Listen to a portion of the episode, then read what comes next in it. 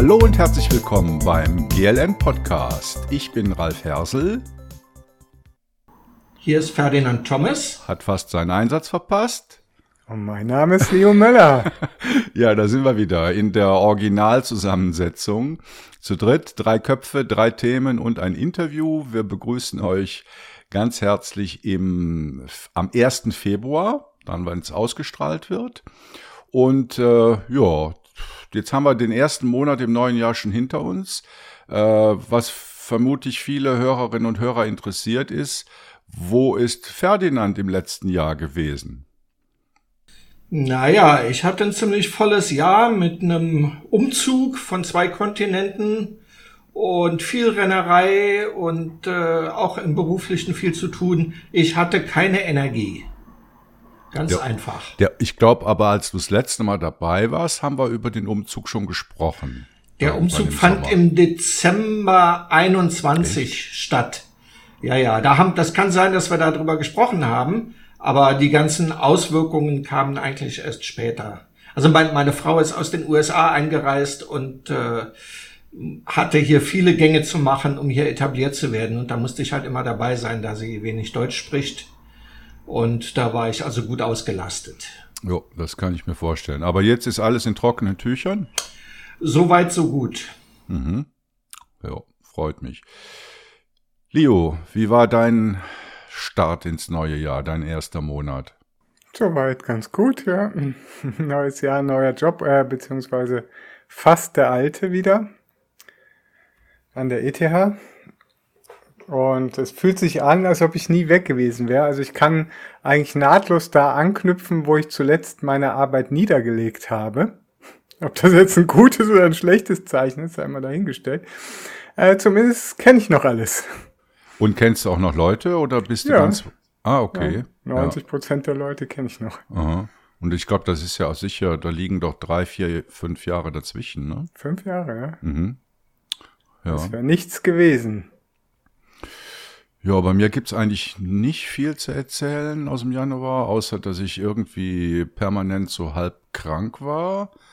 Äh, immer noch so ein bisschen, ich weiß auch nicht, wo das dran liegt. Ansonsten ähm, ja, halt schreiben für GNU Linux CH. Ähm, Sehr schön. Ja, meine Hauptbeschäftigung neben meinem 100% Job, der mir zum Glück etwas Zeit dafür lässt, das zu machen. Ähm, und dann steigen wir auch direkt in die Hausmitteilungen ein, weil wir haben heute ein ziemlich volles Programm. Äh, wir hatten es ja in den vorherigen Folgen schon mal so, dass wir irgendwann abgebrochen haben, weil es zu viel und zu lang wurde und alle Hunger hatten und auf Toilette mussten. Bin mal gespannt, wie wir das heute durchbringen. Ziehen wir äh, durch. Wir ziehen es durch. Aber erstmal zu den Hausmitteilungen. Also da äh, gilt mal ein besonderer Spendendank an speziell für diesen Podcast, also gar nicht mal so sehr für unsere Schreiberei. Und dieser Spendendank, der äh, kam vom Stammhörer Thorsten.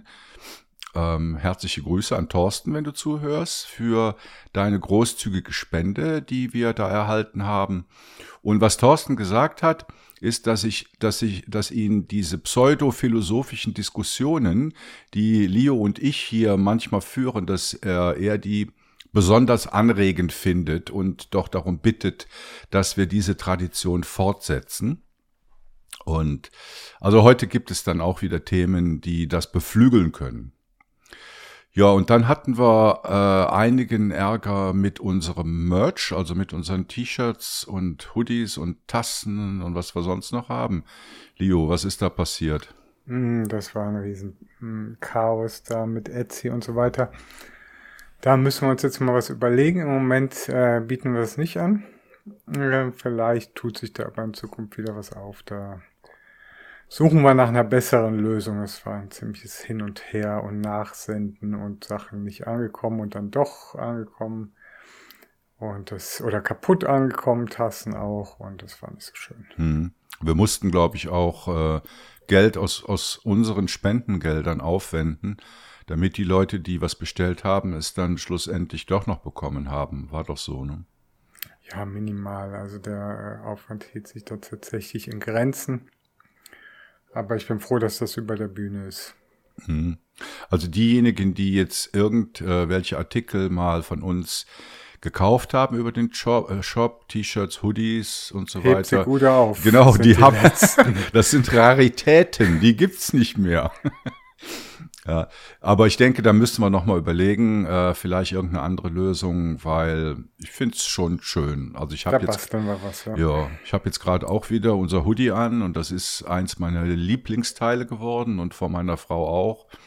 Äh, also an der Qualität hat's nicht gelegen. Ne? Das war Definitiv gutes nicht, ne? Zeug, ja.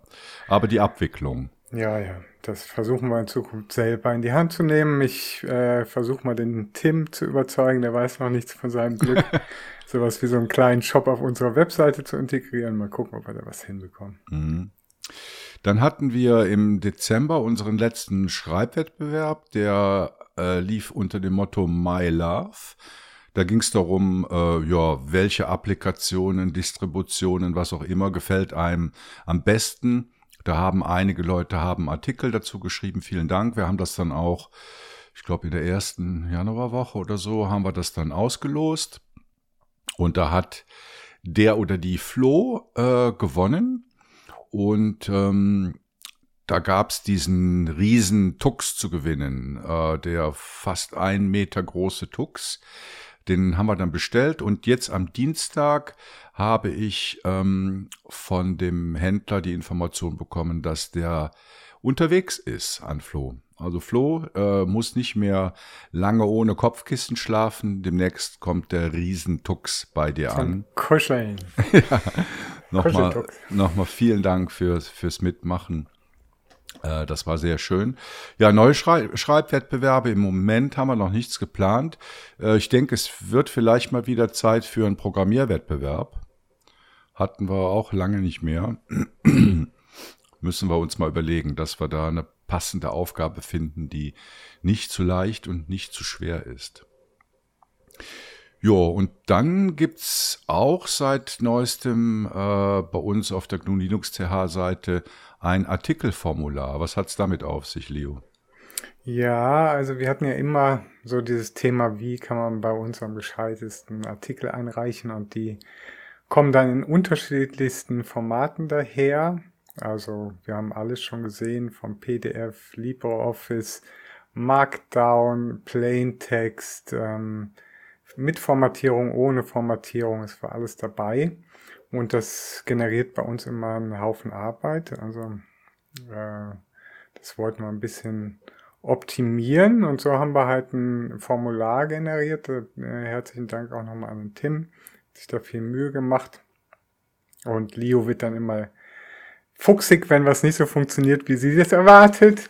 Also entschuldige da nochmal bitte für, aber ähm, es ist wirklich ganz toll geworden. Und darüber könnt ihr jetzt Artikel einreichen. Das findet ihr direkt auf unserer Webseite. Ist sehr leicht ähm, aufzufinden. Ihr könnt dann die Abschnitte entsprechend, also einen Einleitungstext schreiben, den Hauptteil, ein Artikelbild hinzufügen und weitere Bilder und die werden dann entsprechend verlinkt. Das Schöne daran ist, das geht bei uns gerade ins Backend rein. Wir können dann in unserem CMS einfach reinschauen, aha, ja, es gibt einen neuen Artikel, wir überarbeiten den bei Bedarf noch ein bisschen und dann können wir den sofort veröffentlichen. Also das ist für uns schon ein riesen mehr. Also wirklich muss ich sagen, wir haben jetzt schon, ich glaube, fünf Artikel darüber erhalten und es ist wirklich eine große Arbeitserleichterung. Mhm. Ja, und für die Autoren ist es halt auch einfacher, weil sie in der Struktur halt ein bisschen geführt werden. Ich glaube, die letzte Änderung, die wir gemacht haben, ist, dass man nur JPEG oder PNG-Bilder hinzufügen kann und keine SVGs und ja, all solche Kleinigkeiten. Ja, ist wirklich eine, eine Erleichterung äh, für die Autoren und auch für, für uns selbst. Äh, findet ihr auf unserer Seite im Hauptmenü unter Mitschreiben. Ja, und dann war, also Januar ist ja Transparenzbericht Zeit, den äh, haben wir auch geschrieben äh, dieses Jahr.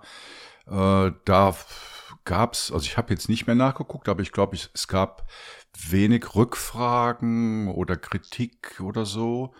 Äh, ich glaube, da waren alle recht zufrieden mit, äh, was wir da zusammengeschrieben haben. Ja, da steht halt alles über die Zahlen, wie viele Autoren, wie viele Artikel, äh, wie sich die, das ganze Projekt entwickelt hat. Natürlich auch die Finanzen, die bei uns ja ausschließlich von Sponsoren und Spendern kommen. Steht da alles drin, könnt ihr nachlesen und natürlich auch jederzeit Rückfragen dazu stellen. Den machen wir einmal im Jahr, üblicherweise immer im Januar, äh, damit wir euch ganz klar sagen können, was läuft bei uns, äh, welche Spenden sind eingegangen, wofür verwenden wir diese Spenden. Das ist uns also ganz wichtig, dass wir da transparent kommunizieren. Ja, und dann gibt's auch noch eine große Neuigkeit, Leo. Ja, große Neuigkeiten, ein kleiner Schritt in die richtige Richtung, noch nicht ganz da, wo ich mir das wünsche, aber ich denke mal auf jeden Fall ein wichtiger Meilenstein. Äh, GNU Linux ist jetzt ein Verein und hat damit auch eine Rechtsform erstmalig. Vorher waren wir ja mehr oder weniger Free Floating. Und das ist halt auch haftungsrechtlich ein bisschen problematisch gewesen und wir möchten es als offizieller machen und haben jetzt im ersten Schritt einen Verein gegründet. Da hm, ist jetzt alles über die Bühne gegangen, sind wir eigentlich auch ganz froh. Es war relativ schmerzfrei. Und äh, es gibt auch einen Artikel dazu, äh, wie ich mir das in Zukunft gerne vorstellen möchte. Äh, ein Blick in die Kristallkugel heißt der. Einfach mal durchlesen. Und dann wisst ihr auch, wo wir vielleicht in fünf Jahren stehen. Und ein Vorteil der Vereinsgründung ist eben auch, dass wir damit ähm, ein Konto aufmachen konnten, ein Vereinskonto bei einer Bank. Da haben wir auch eine Weile nachgesucht, welche Bank hier in der Schweiz bietet uns denn die besten Konditionen für so ein Vereinskonto. Und äh, da haben wir ein bisschen rumgesucht und haben dann die mit den günstigsten oder besten Konditionen ausgewählt. Ähm, bisher war es ja so, dass die ganzen Sponsoren und Spendeneinzahlungen, die liefen auf ein Privatkonto bei mir, was natürlich nicht optimal ist. Jetzt aus rechtlichen Gründen, äh, buchhalterisch hat das alles immer sauber funktioniert. Aber da auch nochmal ein Dank an den ähm, Dennis, der hat die Rechnungsprüfung gemacht für letztes Jahr. Äh, das ist also auch alles sauber abgelaufen. Aber jetzt haben wir dann halt ein richtiges Vereinskonto, relativ günstig. Äh, insbesondere auch was die Über SEPA-Überweisungen anbetrifft. Äh, es war bisher auch schon so, dass die, die alte Bank und auch die neue Bank keine Gebühren nimmt für eingehende SEPA-Überweisungen, also jetzt aus Deutschland oder Österreich. Innerhalb der Schweiz ist es sowieso kein Problem, da kann man eine direkte Überweisung machen. Und was demnächst kommen wird, also da wird es dann halt auch äh, mindestens einen Artikel äh, zu geben. Sobald das neue Konto aktiv ist, werden wir darüber informieren, damit all diejenigen, die ihre Spenden per Dauerauftrag oder auch sporadisch mal ähm, äh, uns zugutekommen lassen, ähm, das ändern. Ne? Also vom alten Konto auf das neue Konto. Das alte Konto wird so lange bestehen bleiben, bis da niemand mehr drauf einzahlt. Erst dann werde ich das dann kündigen, das Konto. Aber da kommen die entsprechenden Informationen äh, in den nächsten Wochen, denke ich. Und äh, wir werden sicher auch im, im Podcast nochmal darauf hinweisen. Ja, das waren die Hausmitteilungen. Äh, Ferdinand, konntest du da etwas draus mitnehmen? Gibt es bei dir auch einen Transparenzbericht und ein Artikelformular? Bei mir gibt's weder noch, da ich ja keine Einnahmen generiere und äh, ja, Artikel bekomme ich nicht so viele.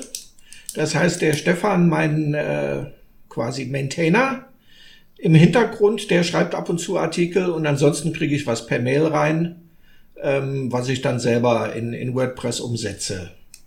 Da besteht also erstmal kein Bedarf. Ähm, ja, Einnahmen generiere ich keine. Hm, was mir auffiel, war, dass ihr einen Verein gegründet habt. Ich hatte früher auch mal einen Verein für die Distribution Sidux. Das ist der Vorgänger von Seduction. Und da haben wir uns nur viel Ärger mit eingehandelt. Es war unheimlich viel Arbeit, das erstmal. Aber das ist in Deutschland, glaube ich, komplizierter als in der Schweiz. Ähm, es hat keinen Spaß gemacht und ich würde es nicht mehr machen. Aber das ist meine Meinung. Hat uns auch lange davon abgehalten. Wir haben da schon etwas längere Vereinserfahrung in dem Bereich, das schon leid äh, geprüft sozusagen. Aber da hast du natürlich recht. Das ist immer ein gewisses äh, Mehr an Aufwand, was mhm. das genau geht. Ja, aber es ist halt auch ein Unterschied bei dir. Ne? Du bist, du bist praktisch Privatperson, Privatunternehmer, wie auch immer. Und bei uns sind halt viele Leute mit dabei und da braucht's halt irgendeine rechtliche Struktur dafür. Ja, das wollten wir ja mit, mit Sidux als Distribution auch haben, aber im Endeffekt gab's mehr Ärger, als dass es wert war. Ja, also Leo hat es ja schon kurz angesprochen und ich glaube, wir haben auch, ich weiß nicht, ob wir da schon mal drüber gesprochen haben, Artikel geschrieben haben. Das ist ja nur ein Zwischenschritt oder letztendlich geht es ja darum, ähm, die, die Eventorganisation, Artikel, Podcast, was man sonst noch alles machen kann, auf eine langfristige, nachhaltige äh, Basis aufzusetzen. Also unser Ziel ist ja da eigentlich eine Stiftung zu gründen und, Ihr wollt äh, das noch eine Stufe höher heben, ja, ja. habe ich mhm. gelesen. Ja. Das ist wahrscheinlich auch, das ist wahrscheinlich auch vernünftig. Ja, denke ich. Ja, ja aber nochmal um, um äh, Magnituden aufwendiger als ein Verein zu gründen. In, ja. in der Einrichtung? Ja, Alles. also wir haben uns Bücher gekauft über Stiftungsgründung. Ah ja. Und, mh, ja. Ich weiß nicht, wie das in Deutschland ist, aber die, die Gründung eines eingetragenen Vereins braucht in Deutschland schon mal neun Mitglieder. Sonst kannst du gar keine, gar keinen Verein gründen. Also, das ist hier alles komplexer. Ja, also das war bei uns tatsächlich etwas einfacher, aber Stiftung ist dann nochmal eine ganz andere Nummer. Ja, mal sehen, ob ich das noch erlebe. Wollen wir es doch hoffen. Ja. ja. Gut, damit sind wir mit den Hausmitteilungen durch und wir kommen zu den Themen. Und ich schaue hier auf äh, einen Eintrag bei uns in den Show Notes. Da steht Leo äh, Fragezeichen. TBD. Nein, ich habe die Bombe ja schon platzen lassen. Also, ähm, wer äh, vielleicht äh, der ein oder andere von euch hat den Artikel gelesen zur Google-Hegemonie, den ich kürzlich geschrieben habe. Es geht grundsätzlich um Folgendes. Ähm, ich habe lange Zeit, eigentlich einen Großteil meines Lebens, immer irgendwie freie Telefone gehabt. Mehr oder mehr, also mehr oder minder freie Telefone, wie man das halt sagen kann, aber meistens Linux-basierte Telefone, also von irgendwelchen Motorola's, die mit Linux liefen, bis zum Green Phone, äh, was von Qt rausgegeben worden ist, und äh, dem Jolla Phone. Zuletzt hatte ich sehr lange das Original Ubuntu Phone, ähm, was von BQ äh, herausgegeben worden ist. War da eigentlich immer ganz zufrieden mit. Also mir hat eigentlich nichts gefehlt. Ich konnte die wichtigsten Sachen machen. Ich meine, damals gab es auch noch nicht so viel, ein bisschen im Internet surfen, Nachrichten schreiben, vielleicht noch Chat. Also da bin ich dann auch auf Telegram übrigens gestoßen, weil auf dem ersten Ubuntu-Phone gab es nur Telegram, da gab es keinen anderen Messenger. Das war eigentlich so, so ein bisschen Vendor-Login und ich bin da so ein bisschen drauf äh, geblieben. Und ähm, sowas wie Karten-Apps oder Banking mit dem Telefon, da war, und das ist noch nicht lange her. Das ist vielleicht zehn Jahre her oder so. noch nicht äh, lange her. Nee, es ist ja wirklich noch nicht lange her im, im, Vergleich. Und da war noch keine Rede davon. Also da hatte ich noch so ein TAN-Ding da für ein Kompi und habe all mein Banking am Computer gemacht. Und Karten habe ich nicht vermisst. Und wenn ich irgendwie einen Fahrplan gucken wollte, dann äh, habe ich entweder auf die Webseite von der SBB geschaut oder ähm, am Bahnhof auf einen Aushang geguckt. Also so war das damals. Und dann habe ich halt irgendwann war halt das Ubuntu-Telefon nicht mehr wirklich zeitgemäß. Es war halt hardwaremäßig auch ja, echt lahm geworden, hatte auch nur 3G. und hat nicht mehr so viel Spaß gemacht. Und da habe ich mich halt das erste Mal halt entschieden, mir ein Android-Telefon zu kaufen. Ich hatte vorher nie ein Android-Telefon. kurzer Einschub, ich hatte ja das gleiche, das ist doch dieses, wie hieß das, E4.5? EQ E45, ja. Genau, mir ist, ich habe das ja auch ewig gehabt als Badezimmerradio und mir ist irgendwann der Akku geplatzt. Okay, ich mhm. habe das immer noch, das liegt irgendwo okay. Äh, in der Kiste. Muss aufpassen, auch wenn es zum sich zum Guppi wölbt. Dann ja, ja, dann hat seine besten Tage hinter sich. Ähm, ja, genau. Und dann habe ich mir halt zum ersten Mal halt ein Android-Telefon zugelegt. Also so, habe da auch nicht groß weiter geguckt. Einfach nur, hey, was hat die geilsten Specs und was ist noch günstig dazu? Und da bot sich halt so ein Oppo-Telefon an. Das ist so ein China-Ding. Kennen vielleicht die einen oder anderen. Ja, hat, hat meine Frau, so ein Plastebomber. Ja, das ist eigentlich noch recht hochwertig. Also es war, ist ein ziemlich hochwertiges Gerät. Und das war damals halt Top-Kamera, irgendwie 250, 56 Gig äh, Speicher, 8 Gig RAM, 8 Core Prozi und hat irgendwie recht wenig Geld gekostet. Äh, also war deutlich schneller als irgendwie ein vergleichbares Apple-Gerät oder halt sonst irgendwas. Von Pixels hatte ich irgendwie nie viel äh, davon gehalten, weil ich halt immer irgendwie so Google nicht wirklich unterstützen will durch einen Hardware-Kauf. Ja, und dann hatte ich dieses Teil. Und ähm, normalerweise mache ich mir halt schon im Vorfeld immer so ein bisschen Gedanken über Freiheit und freie Software. Was kann man damit machen? Da brauchte ich aber schnell ein Telefon und habe das dann geskippt, diesen Part, und das hat sich halt so ein bisschen gerecht weil auf dem Telefon lässt sich noch nicht mal der Bootloader entsperren. Das heißt, du hast keine Chance, da irgendein freies ROM drauf zu installieren. Es gibt auch keinen, natürlich dann äh, in der Folge davon.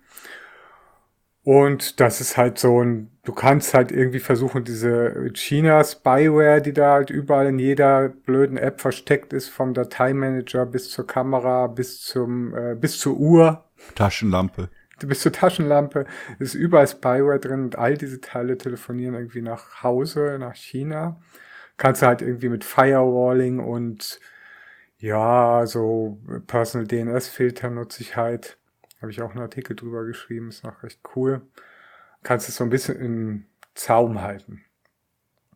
Ja, und das war mal so das, der Anfang vom vom Übel. Was mir dann halt nicht drauf äh, aufgefallen ist äh, in der Zeit, sondern ich habe halt einfach dann das genutzt, was es halt gab. Hab halt schon auch immer alternative Stores genutzt, Aurora Store, F-Tweet und sowas.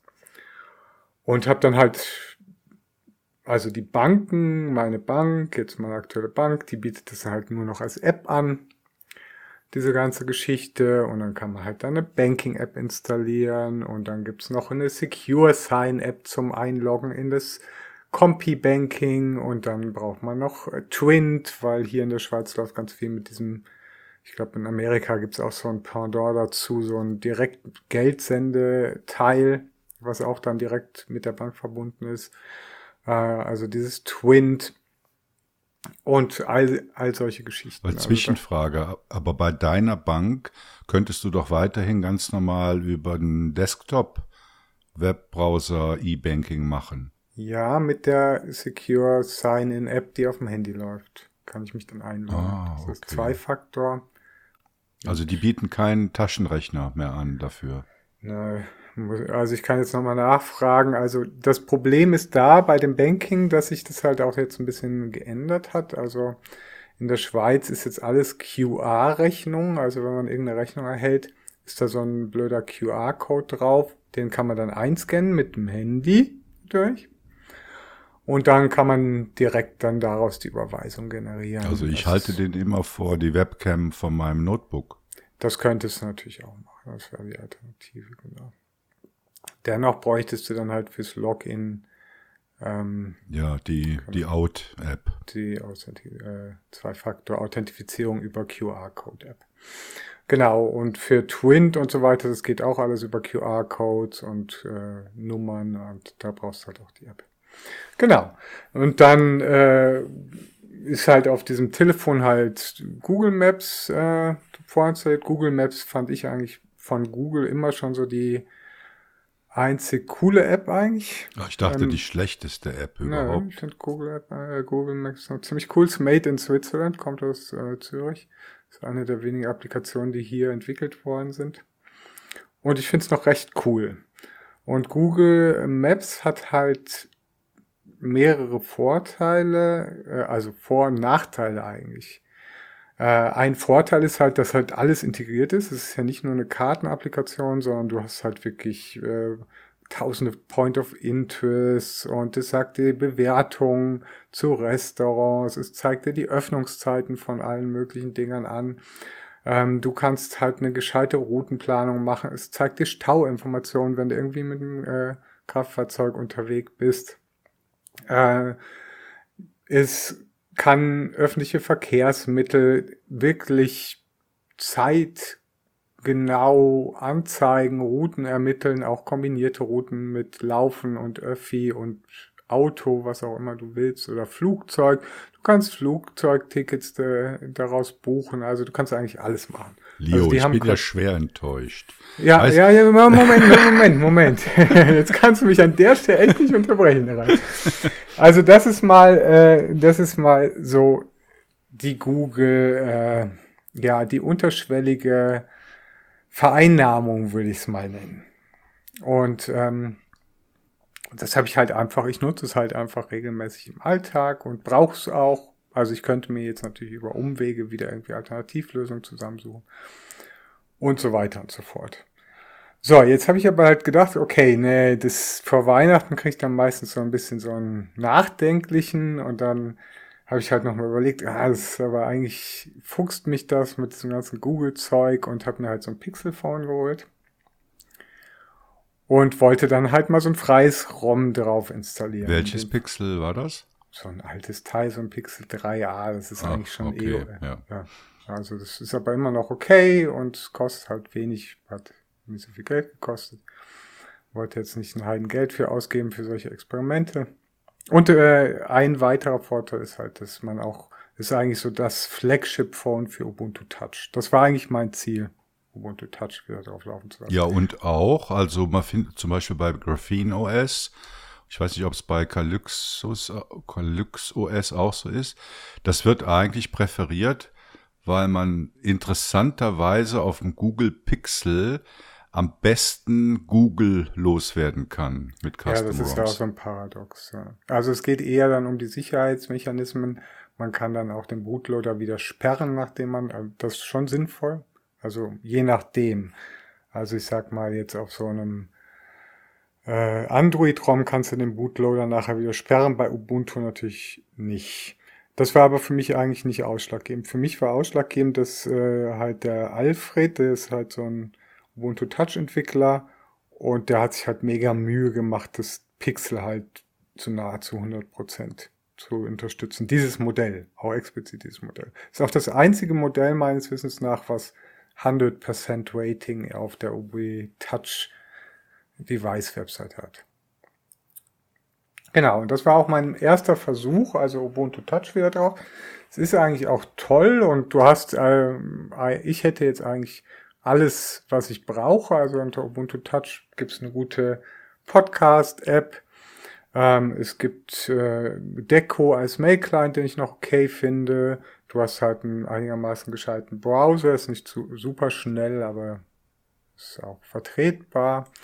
Ähm, du hast äh, Webber. Mit Webber kann man halt selber aus jeder beliebigen Webseite eine App erstellen. Dann hast du wie ein Icon in deinem Launcher, über das du das halt starten kannst. Und da packe ich mir dann zum Beispiel meine Zeitschriften rein und so weiter und so fort bei Ubuntu und das wäre für mich eigentlich, also Karten funktionieren, also es gäbe Karten, es gibt Pure Maps und UNAV für Ubuntu Touch, die beide eigentlich okay sind, aber das GPS funktioniert halt in der äh, Ubuntu Touch Version, die da jetzt im Moment verfügbar war, überhaupt nicht. Also kriegt gar kein Signal. Man braucht halt nicht versuchen zu navigieren. Ich hätte mich aber auch noch auf den Kompromiss eingelassen, dass ich gesagt hätte, okay, ja, ich suche halt meine Bahnverbindung mit der SBB-App und äh, dann nutze ich halt die Karte nur für Karten. Also Aber die SBB-App läuft. Nee, die SBB-App gibt's nie, natürlich nicht. Also, Aber über einen Webbrowser. Über einen Webbrowser. Mhm. Und da kannst du halt mit Webber dann wie eine App draus machen ja. und das ist annähernd gleichwertig. Und es gäbe sonst auch Waydroid. Also auf dem Gerät wird Waydroid auch gut unterstützt. Das kann man dann halt ein Android in wie so einer kleinen VM installieren. Der launcht dann auch erst das ganze Android. Ich weiß es gar nicht genau. Ich glaube, es ist Lineage OS oder sowas. Also der startet dann ein komplettes Android parallel und die Apps integrieren sich dann aber auch, man kann dann einzelne Apps installieren, dann gibt es ein Verwaltungstool äh, für das Raydroid und da kann man sagen, welche Apps im Startmenü erscheinen sollen und so und es ist ein mehr oder weniger seamless Experience. Es braucht natürlich ein bisschen länger, bis einmal diese virtuelle Umgebung, nenne ich es jetzt mal, gestartet ist, aber danach läuft das eigentlich auch ganz gut. Aber es hat halt dieselben Einschränkungen wie jedes ultrafreie ROM von Android, also keine Play Services und nichts. Also alles, was Banking ist und so, ging da nicht. Also da war ich eigentlich zum äh, Punkt gekommen, okay, ich versuche das dann irgendwie mit der Bank den Druck auszuüben, dass sie mir irgend so ein blödes Ding zum Login geben und dann auf dem Kompi das Banking machen. Das war so auch so wie du, so ähnlich wie du es machst, halt dann vielleicht mit QR-Code mit der Webcam. Mhm. Was bei mir im Moment ein bisschen schwierig ist, weil die Webcam-Unterstützung von dem Surface Book halt immer noch mehr oder weniger nicht vorhanden ist. Also die Webcam funzt es da nicht in dem Teil. Aber da hätte ich dann irgendeinen Weg gefunden mit einer externen Webcam oder so. Genau, und das war eigentlich so für mich okay wäre für mich jetzt mal so okay gewesen, war auch schon, ja, ich lebe halt mit den ganzen Nachteilen und so, einfach der Freiheit willen und weil ich es halt cool finde und Linux Phone und so weiter. Und wird wahrscheinlich auch wieder der Weg sein, den ich mittelfristig einschlagen werde. Jetzt kam aber dazu, dass jetzt gerade, jetzt aktuell, genau in der Zeit, wo ich halt angefangen habe damit, bei Ubuntu Touch ein massiver Umbruch stattfindet. Die wechseln jetzt aktuell ihre Core, die immer noch auf Ubuntu 16.04 basiert, auf Ubuntu 20.04, also auch nicht das Neueste, aber immerhin noch was, was noch supported ist. Das ist ja löblich. Allerdings gibt es ganz viele Apps, die ich brauche dafür noch nicht. Unter anderem der Mail-Client. Der wird jetzt entwickelt. Also das dauert halt alles noch. Also da gibt's halt eigentlich noch nichts. Und die Community ist aber, natürlich der Alfred will jetzt halt auch äh, allen voran, dass alle testen und jetzt alle auf 2004 gehen und so weiter. Ähm, und das habe ich dann auch probiert. Also ich habe dann nochmal eine äh, neue Installation gemacht, weil es ließ sich erst nicht, überhaupt nicht installieren. dann habe ich es aber hinbekommen.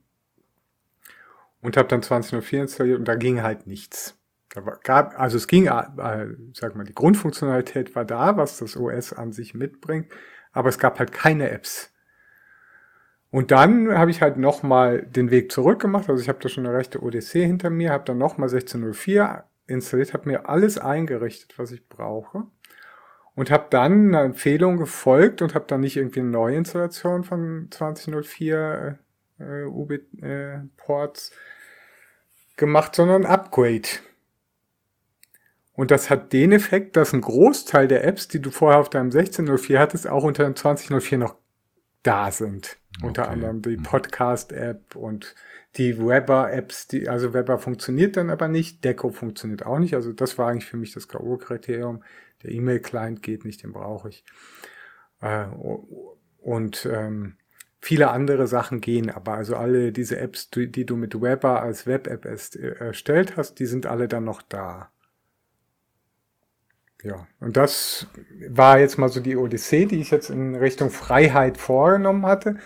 Und äh, da war ich aber dann unzufrieden, weil die Core-Apps, also das, was ich wirklich brauche, zumindest mal ein Mail-Client und Webber und ein Podcast-Client. Das sind so meine drei Core-Apps. Für das andere hätte ich wirklich in sauren Apfel gebissen und gesagt, okay, ich verzichte auf Karten und ich verzichte auf dies und das. Ja, aber, halt aber Pixel, da hätte sich doch jetzt eigentlich Graphene oder Calyx OS angeboten. Also Graphene ist ja sowieso ein bisschen ein spezielles Projekt. Die sind ja so auf äh, Sicherheit aus und wir sind die Besten. Und das machen sie bestimmt auch ganz toll, bin ich fest von überzeugt. Aber sie äh, sagen halt ja auch, Google unterstützt dieses alte Pixel äh, Phone nicht mehr, also unterstützen wir es auch nicht mehr. Ah. Und Calix OS, die unterstützen es tatsächlich noch. Und das habe ich mir jetzt auch installiert. Und da hast du ja auch MicroG, was es ja bei Graphene genau. nicht gibt. Ja, ich glaube auch in so einer VM oder so, also in so abgeschotteten Work-like Environments und so weiter. Die haben da so ganz eigene. Da können aber andere, ich habe mir Graphene OS nie angeguckt, weil ich die Leute einfach recht unsympathisch finde. Aber es ist Geschmackssache. Und bei Ubuntu Touch, die sind halt alle super lieb. Das ist halt, die kennen sich alle Ewigkeiten. Ich kenne da auch viele von der Community. Und die helfen dir alle super nett und hören die auch zu und du kannst sie auch mal doof anstellen und kriegst nicht gleich irgendwie gesagt, hey, was bist du denn für ein Depp? Also von der Community ist Ubuntu Touch wirklich das angenehmste. Und Calix hat auch eine ganz nette Community, aber die kennen sich halt alle auch, ich habe das Gefühl, die kennen sich halt auch alle nicht so wirklich gut aus. Es ist mehr so eine User-Community, die sich versucht gegenseitig zu helfen und bei Ubuntu Touch hast du halt die Entwickler direkt im, im äh, Telegram-Chat drin. Sind alle da. Du sprichst also direkt mit den Entwicklern. Das finde ich noch recht cool. Und das äh, Calix OS habe ich mir installiert und ähm, da bin ich dann halt aber auch wieder auf mehrere äh, Probleme gestoßen. Ähm, zum einen halt, dass halt meine Banking-App halt, die lässt sich installieren, aber du kannst damit keine QR-Codes scannen. Also so, damit ist sie eigentlich nutzlos. Twint lässt sich gar nicht nutzen. Die äh, Ortung mittels GPS oder selbst mit den Mozilla Location Services, die das Ganze dann halt noch erweitern über WLAN und Bluetooth Location Tracking auf so einer freien Community Basis, also so ähnlich wie diese Google Überwachungsding einfach im Frei, generieren keine adäquate Location. Also du kannst also Maps, Google Maps eigentlich vergessen. Und die Alternative wäre ähm, eben irgendwas OpenStreetMap basiertes. Also da gibt's ja mehrere. Wie heißt es jetzt, Greif? Du hast mir das, glaube ich, mal empfohlen. OSM End oder? Ne, diese andere Ding. Äh, äh, dieses, dieses vegan, die vegane Map bei, wie heißt denn die? Ja, heute ging es im Chat die ganze Zeit darum. Ja, ich kann noch oh, mal Wie heißt denn die? Organic Map? Nee. Organic Map, doch. Doch, ja. ne? also das Organic Map gefällt mir eigentlich gut. Fand ich eigentlich eine tolle App und der hat da auch viel Liebe reingesteckt, der Entwickler. Das kann aber wiederum keine Fahrplanunterstützung für die Schweiz. Du erwartest Deutsch. viel zu viel. Ja, genau. Also das ist ja genau mein Punkt. Also es gibt, das ist eigentlich die Kernaussage von dem Artikel,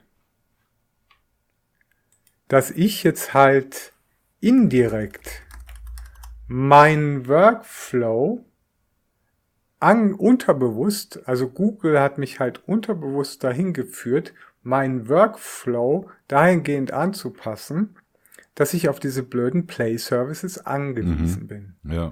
Und das ist eigentlich das Gemeine. Das ist eigentlich das Gemeine. Und viele Leute wissen das ja überhaupt nicht. Ja, du bist halt fenced in.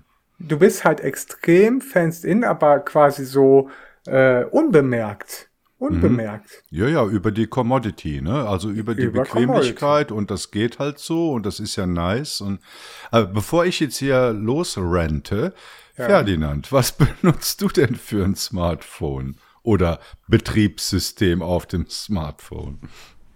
Ähm, ja, dazu muss ich erstmal sagen, dass ich Smartphones nicht sonderlich mag und sie halt benutze, wenn ich sie wirklich brauche, also außer Haus. Ähm, ich bin da recht pragmatisch. Ich nutze hauptsächlich ein Android-Phone von Huawei. Äh, habe natürlich ganz viele andere Phones schon getestet für meine Arbeit. Artikel geschrieben für Linux-User. Äh, zuletzt zum Beispiel über das Morena ich habe auch ein Pixel 3a mit Graphene drauf. Ähm, hier liegt jetzt noch ein Volla Phone, das neueste, was ich dann demnächst mal bespreche. Aber ich kehre immer wieder zu dem Android Phone zurück. Eben aus den Gründen, die Leo auch eben erwähnt hat. Bequemlichkeit. Die Sachen müssen funktionieren. Ich brauche, wenn ich außer Haus bin, einen Mail-Client, der funktioniert. ich brauche, wenn ich Fahrrad fahre, gute Navigation, bla bla bla. Ich bin da pragmatisch. Mhm. Und ich denke, ich habe so hab auch ein Librem, ein, ein Librem 5, sorry. Mhm. Äh, das ist auch noch nicht da, wo es sein soll, da, da, damit ich damit groß außer Haus gehe. Äh, ich liebe das Librem 5, ich mag es wirklich sehr. Ähm, als ich das erste Mal AppGet äh, Update eingegeben habe im Librem Phone, da habe ich mich gefühlt wie ein kleiner Junge, ja. äh, Super. Das, das ist toll, aber es ist noch nicht alltagstauglich. Okay. Von daher immer noch das Android. Ja, und das ist aber genau auch, auch der Punkt. Also, dass da halt, also ich werde jetzt, ich werde wahrscheinlich trotzdem den Weg gehen, weil mir meine Freiheit halt wichtig ist und dann werde ich versuchen, mir diesen unbewusst antrainierten Workflow wieder abzutrainieren. Aber diese, diese ganze, das ganze Fass, was damit aufgetan wird, das ist ja bis oben hin voll. Also du hast halt ganz viele Aspekte, die da mit reinspielen. Einerseits ist es halt diese Abhängigkeit von Play Services. Das geht einfach nicht. Es muss möglich sein, auf dem Android-Telefon alle Applikationen auch ohne Play Services nutzen zu können.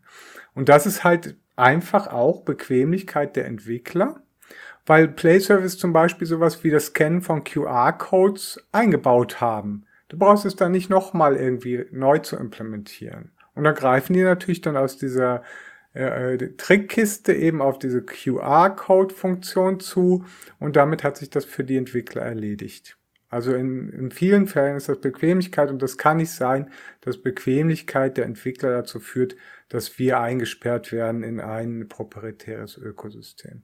Das ist mal der eine Punkt.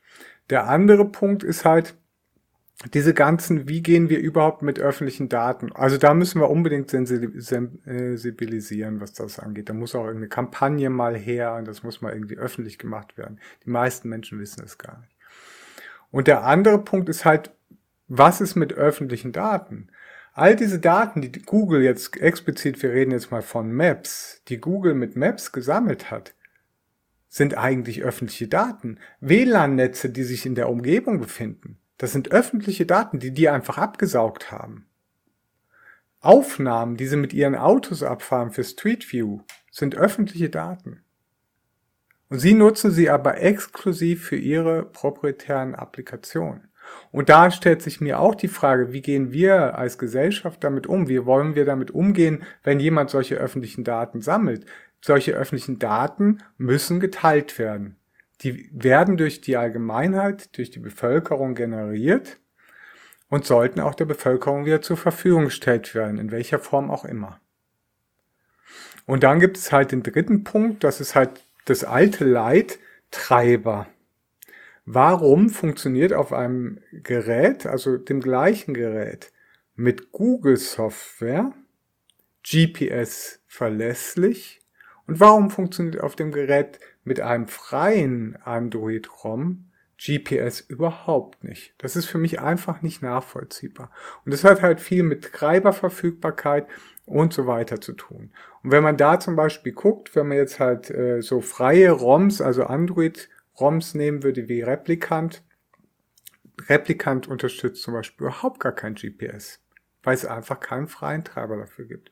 Und da sind wir wieder ganz unten angekommen. Also zunächst muss eigentlich das Zeug mit freien Treiber, äh, äh, Treibern laufen. Am besten mit dem ganz normalen Upstream Linux-Kernel. Deswegen, äh, das ist ja dann wieder so Peters Lieblingsgebiet. Und das finde ich ganz toll, dass er sich da so engagiert, weil das ist unglaublich wichtig, dass wir es hinbekommen, dass die Software direkt mit dem Stock-Kernel, mit dem Linux-Kernel, äh, also die Hardware, so nicht die Software, die Hardware mit dem Stock-Kernel lauffähig ist. Und das sind so meine äh, Erkenntnisse. Und das andere, was dann halt kommt, ist dann halt natürlich, also ich sage jetzt auch, klar, meine Freiheit ist mir wichtiger und der Artikel war ja auch bewusst so ein bisschen rantig geschrieben, um so, eine, äh, so ein Bewusstsein auch dafür zu schaffen, was da passiert. Aber natürlich werde ich jetzt mir diese unbewusst antrainierten Bequemlichkeiten wieder abtrainieren, einfach um meiner Freiheit willen. Aber das ist auch so dieser Konsens. Und das stellt halt die nächste Frage in den Raum. Warum müssen wir uns als nutzerfreie Software immer mit Kompromissen, mit schlechter funktionierenden Lösungen und so weiter äh, zufrieden geben auf Mobiltelefonen. Auf dem Desktop habe ich das auch nicht. Mein Linux ist viel besser als jedes andere Betriebssystem. Ich habe Linux angefangen zu nutzen, weil es die bessere technische Lösung ist. Warum haben wir das auf dem Handy nicht? Warum müssen wir auf dem Handy immer einen hinten dran hängen? Ja, also als ich den Artikel gelesen habe, musste ich ja direkt weinen und es stürzten Häuser für mich zusammen, weil ich habe ja jetzt ganz ich, schlimm. Ich habe ja ich habe immer noch ein sechs Jahre altes Huawei Huawei Huawei äh, P10 Plus. Okay. Und das Ding funktioniert auch immer noch gut und ich benutze ja eigentlich ausschließlich F-Droid äh, Apps da drauf. Also ja, außer bei den Dingern, die man nicht deinstallieren kann und die ich absolut nicht vermeiden kann. Ich würde niemals E-Banking auf dem Smartphone verwenden. Ich auch nicht. Ja, weil Absolut nicht. ich muss nicht, wenn ich draußen in der Stadt rumlaufe, E-Banking-Transaktionen machen. Das mache ich einmal im Monat oder alle zwei Wochen äh, am PC. Am besten noch unter Tails. Nee, mache ich nicht. Ne? Also kann man aber. Und beim Telefon, also wie gesagt, das Ding geht dann jetzt irgendwann mal kaputt. Und zuerst dachte ich mir, ja gut, dann kaufst du dir halt ein Fairphone 4 und, nimm, und nimmst dann das, äh, wie heißt, wie heißt die E, die slash E slash E Solutions Firma. Die Firma, des, deren Namen man nicht aussprechen kann. Und die man auch nicht googeln kann. Ja. Mittlerweile heißen die Morena. Morena, genau, Morena. Weil die bieten halt auch ein Image, äh, ein Custom-ROM fürs Fairphone 4. Das war jetzt so meine Idee. Und dann habe ich Leos Artikel gelesen ich will gar kein Telefon mehr. Das ist alles und, ganz schlimm. Und dann dachte ich mir, also ich sag mal, diese Kombination aus irgendwie einigermaßen nachhaltiger Produktion, also sprich Fairphone, kombiniert mit einem Custom-ROM, wo die Leute auch darüber berichten, dass es funktioniert. Also eben äh, zum Beispiel äh, Morena. Äh, du legst halt viel Kohle auf den Tisch. Äh, wenn du es direkt bei Morena bestellst, kannst du halt auch einfach ein Fair von 4 kaufen und das Morena Image selbst drauf flashen. Und nach dem Artikel dachte, und, und dann war die andere Idee, ja, nimmst du halt ein Pixel 7 oder Pixel 7 Pro, also halt so ein, ein neueres Topgerät. Tu es nicht, tu es nicht. Äh, und, und machst halt äh, Graphene oder Calyx OS drauf. Und jetzt bin ich halt völlig verunsichert und weiß das Morena-Ding ist doch nicht schlecht. Äh, das hat doch gar nicht so schlecht abgeschnitten bei dir im Test, Ferdi, oder? Stimmt. Äh, das ist zwar nicht zu 100% Google-frei, aber die arbeiten dran.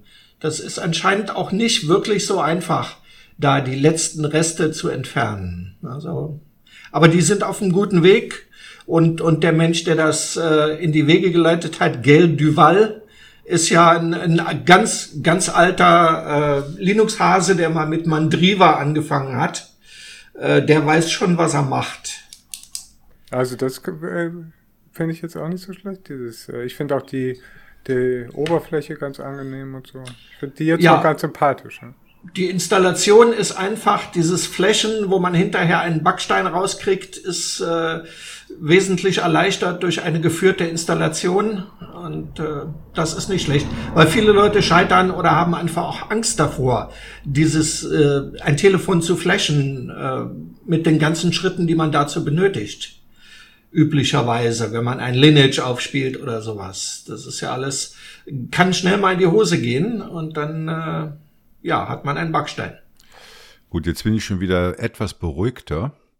Und ich denke, ich werde auch diesen Weg gehen. Also es wird dann sicher Artikel darüber äh, geben, wie es denn mir ergangen ist. Und zum Glück ist es bei mir so, dass ich da nicht so anspruchsvoll bin.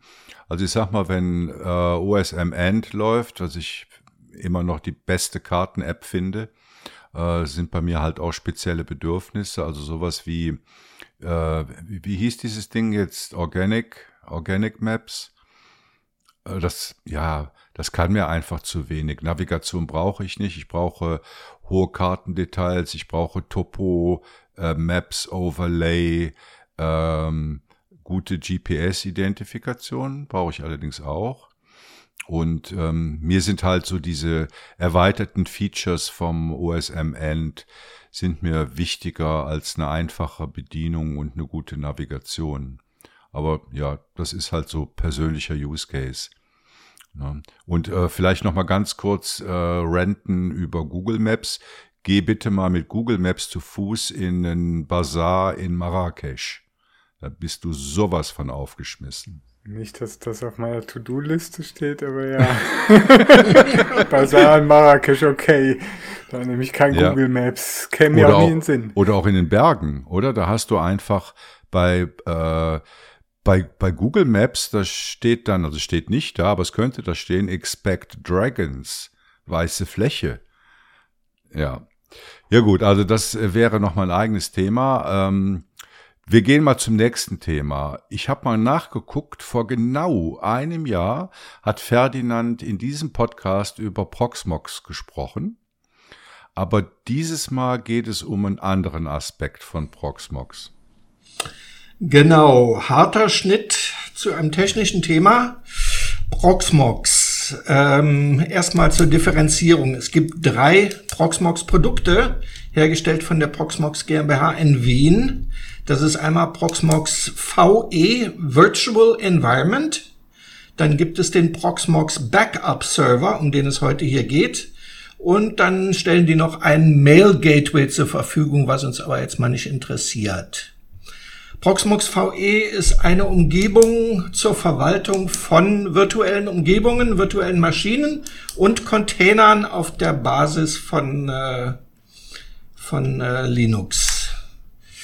Linux Container. Ähm, der Proxmox Backup Server ist ein eigenes Programm. Es basiert beides auf Debian. Es wird beides per Webinterface ähm, gesteuert und es ist beides in Rust geschrieben.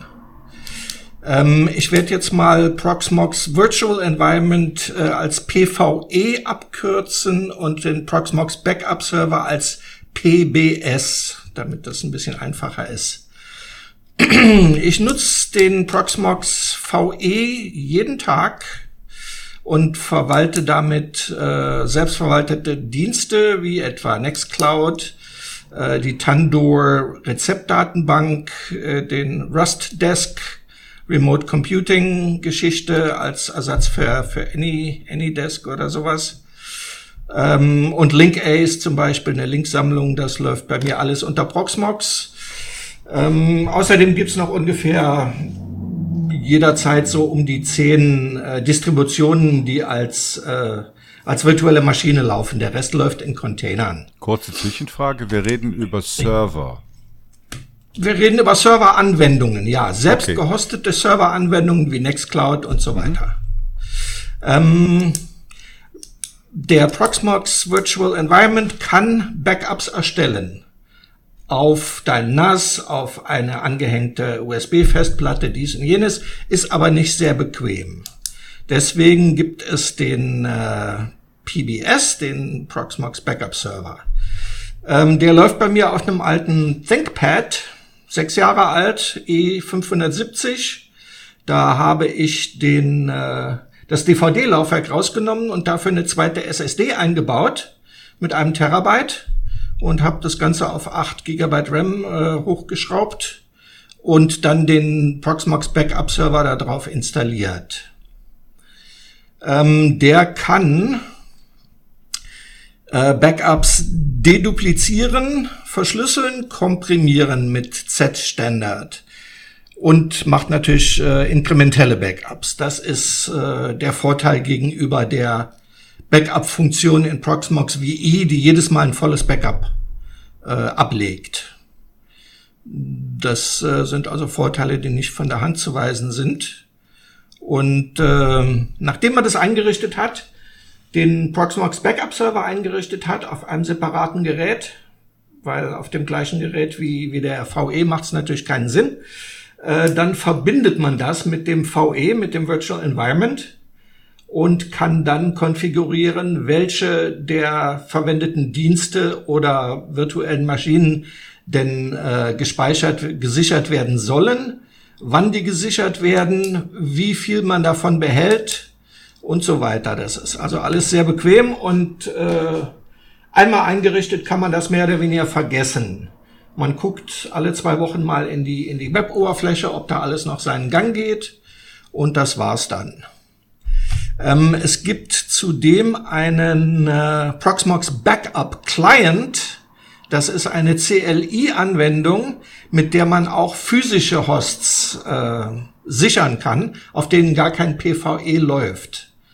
Das erweitert natürlich den, den Umfang dieses Proxmox Backup Servers um einiges, weil man da auch halt seine anderen Geschichten mit einbeziehen kann. Ähm, zudem kann man mehrere PVE-Instanzen hintereinander schließen, so dass quasi das Backup, was hier jetzt auf, auf das ThinkPad läuft, nochmal außerhalb des Hauses irgendwo auf einem Server oder bei einer Freundin oder was auch immer gesichert wird. Äh, also abgesichert gegen Feuer, Wasser, dies und jenes, wenn es wirklich wichtige Daten sind. Das heißt, die hängen einfach hintereinander und, und pushen oder pullen sich gegenseitig die Sachen zu. Das ist ganz interessant. Ähm, wenn man mehrere äh, PVE-Instanzen hat, kann man die auch auf ein PBS sichern. Das ist äh, auch ganz nützlich, ist bei mir aber nicht der Fall. Ich habe nur ein PVE und das reicht mir. Ähm, ja, finde ich eine sehr gelungene Lösung gegenüber dem, dem Backup auf irgendein NAS oder so was dann äh, weit weniger platzsparend ist und weit weniger automatisiert ist. Kann ich also nur empfehlen. Kostet nichts, kann man sich frei runterziehen. Man kann natürlich, wenn man sich leisten kann, sollte man den äh, für eine Entwicklerversion 90 Euro im Jahr zukommen lassen, weil die machen wirklich tolle Software, äh, habe ich auch gemacht. Aber man muss es nicht machen. Welche alternativen Virtualisierungslösungen oder dann auch Backup-Lösungen gibt es denn üblicherweise sonst so im Linux-Server-Bereich? Ja, es gibt ja noch das, das äh, bekannte VirtualBox, äh, professioneller, die VMware-Geschichten. Die haben dann auch ihre Backup-Lösungen, da kenne ich mich aber nicht so aus. Das kostet dann auch Geld. Also das Oracle-Zeug. Oracle ist VirtualBox und dann gibt's ja noch VMware. Ja, stimmt, ja. Und die machen halt äh, riesige professionelle Lösungen, die, die skalieren halt unheimlich gut. Äh, Proxmox übrigens auch. Proxmox kann Cluster und äh, alle möglichen Erweiterungen. Ähm, ja, es ist die, die beste, frei, für mich die beste freie Lösung. Es basiert auf Debian. Das ist für mich wichtig. Oder auf einer, auf einem freien Linux und äh, ja, es äh, muss nichts kosten. Man kann es frei verwenden, wenn man will. Mhm. Schön. Leo, verwendest du Proxbox? Verwenden jetzt du meinst privat, oder? Nee, ich dachte jetzt mehr beruflich. Also wir haben in meinem beruflichen Leben habe ich natürlich schon Proxmox Cluster betrieben. Also in größerer Größenordnung, Multinode. Da gab es aber, gerade als ich dort aufgehört habe, kam das Proxmox Backup raus. Also Der ist ungefähr zwei, zwei Jahre alt oder so. Genau. Zweieinhalb. Und äh, ja. das war da mal eine Idee, sich den mal anzugucken, bin ich aber persönlich nicht mehr dazu gekommen. Und jetzt in meiner letzten Tätigkeit hatten wir halt dieses Microsoft-Zeug, äh, Hyper-V. Das ist ganz schlimm. Und jetzt halt wieder VMware. Das ist so. Wenn man viel Geld hat, dann kann man das aus äh, auch nutzen. Aber von der Funktionalität hat mir eigentlich jetzt an Proxmox nie was gefehlt. Das haben wir jetzt damals aber dann halt über iSCSI Multipassing angebunden und ich würde jetzt tatsächlich eher auf ein verteiltes Dateisystem gehen wie Ceph. Das macht ein bisschen mehr her. Und da gibt's aber auch von Thomas Krenn ganze, also jetzt einfach um mal einen zu nennen, die können uns eigentlich auch mal Werbung bezahlen. ähm, die, äh, die, bieten zum Beispiel ganze Cluster, integrierte Cluster, da ist dann Proxmox schon drauf vorinstalliert und Ceph als äh, Storage Backend und das ist noch recht nice. Und dann natürlich dann den Proxmox Backup Server daneben dran und da hat man eigentlich für ein relativ kleines Budget, weil auch die Bezahllösung ist nicht wirklich so teuer, kommt immer auf den Support an, den man haben möchte. Ähm, hat man eine super Virtualisierungslösung, die aus meiner Sicht den kommerziellen Anbietern durchaus das Wasser reichen kann. Gut, also klare Empfehlung von Leo und Ferdinand für Proxmox, Virtualisierung und Backup. Genau. Ja, und damit kommen wir auch schon zum dritten Thema, die Singularität. Um, äh, habt ihr überhaupt eine Vorstellung, was Singularität bedeutet? Also Tipp, es gibt ganz viele verschiedene Singularitäten. Vielleicht schwarze Löcher, also so eine äh, astronomische Singularität oder eine mathematische Singularität ich höre Fragezeichen auf euren Stirnen. Die astronomische ist mir ein Begriff, aber muss ich mich auch erst wieder reindenken. Das sind so ähm, Sphären, die sich dem normalen alltäglichen Denken einfach entziehen. Für mich jedenfalls. Ich bin ja kein, kein, kein äh, Astronom. Genau, aber heute, also hier geht es jetzt um die technologische Singularität und was das ist. Das erkläre ich später, aber um dahin zu leiten, wollte ich erst nochmal, wie das alle äh, Tech-Podcasts und Tech-Magazine seit Monaten machen, nochmal so einen groben Abriss äh, der Stand der Dinge bei den äh, künstlichen Intelligenzen geben. Ähm, also im Bildbereich kennen alle DAL-E, haben vermutlich auch schon mal damit rumgespielt. Mit Journey gibt es und Stable Diffusion. Stable Diffusion ist die freie Variante davon. Ähm, DAL-E, da steckt die Firma OpenAI, OpenAI dahinter, finanziert von Microsoft, sage ich gleich auch nochmal was dazu. Mit Journey ist eine eigene Bude. Wie gesagt, Stable Diffusion ist frei. Und gerade heute habe ich einen Artikel geschrieben ob, äh, über Open Journey. Das ist eine freie Umsetzung von Mid Journey.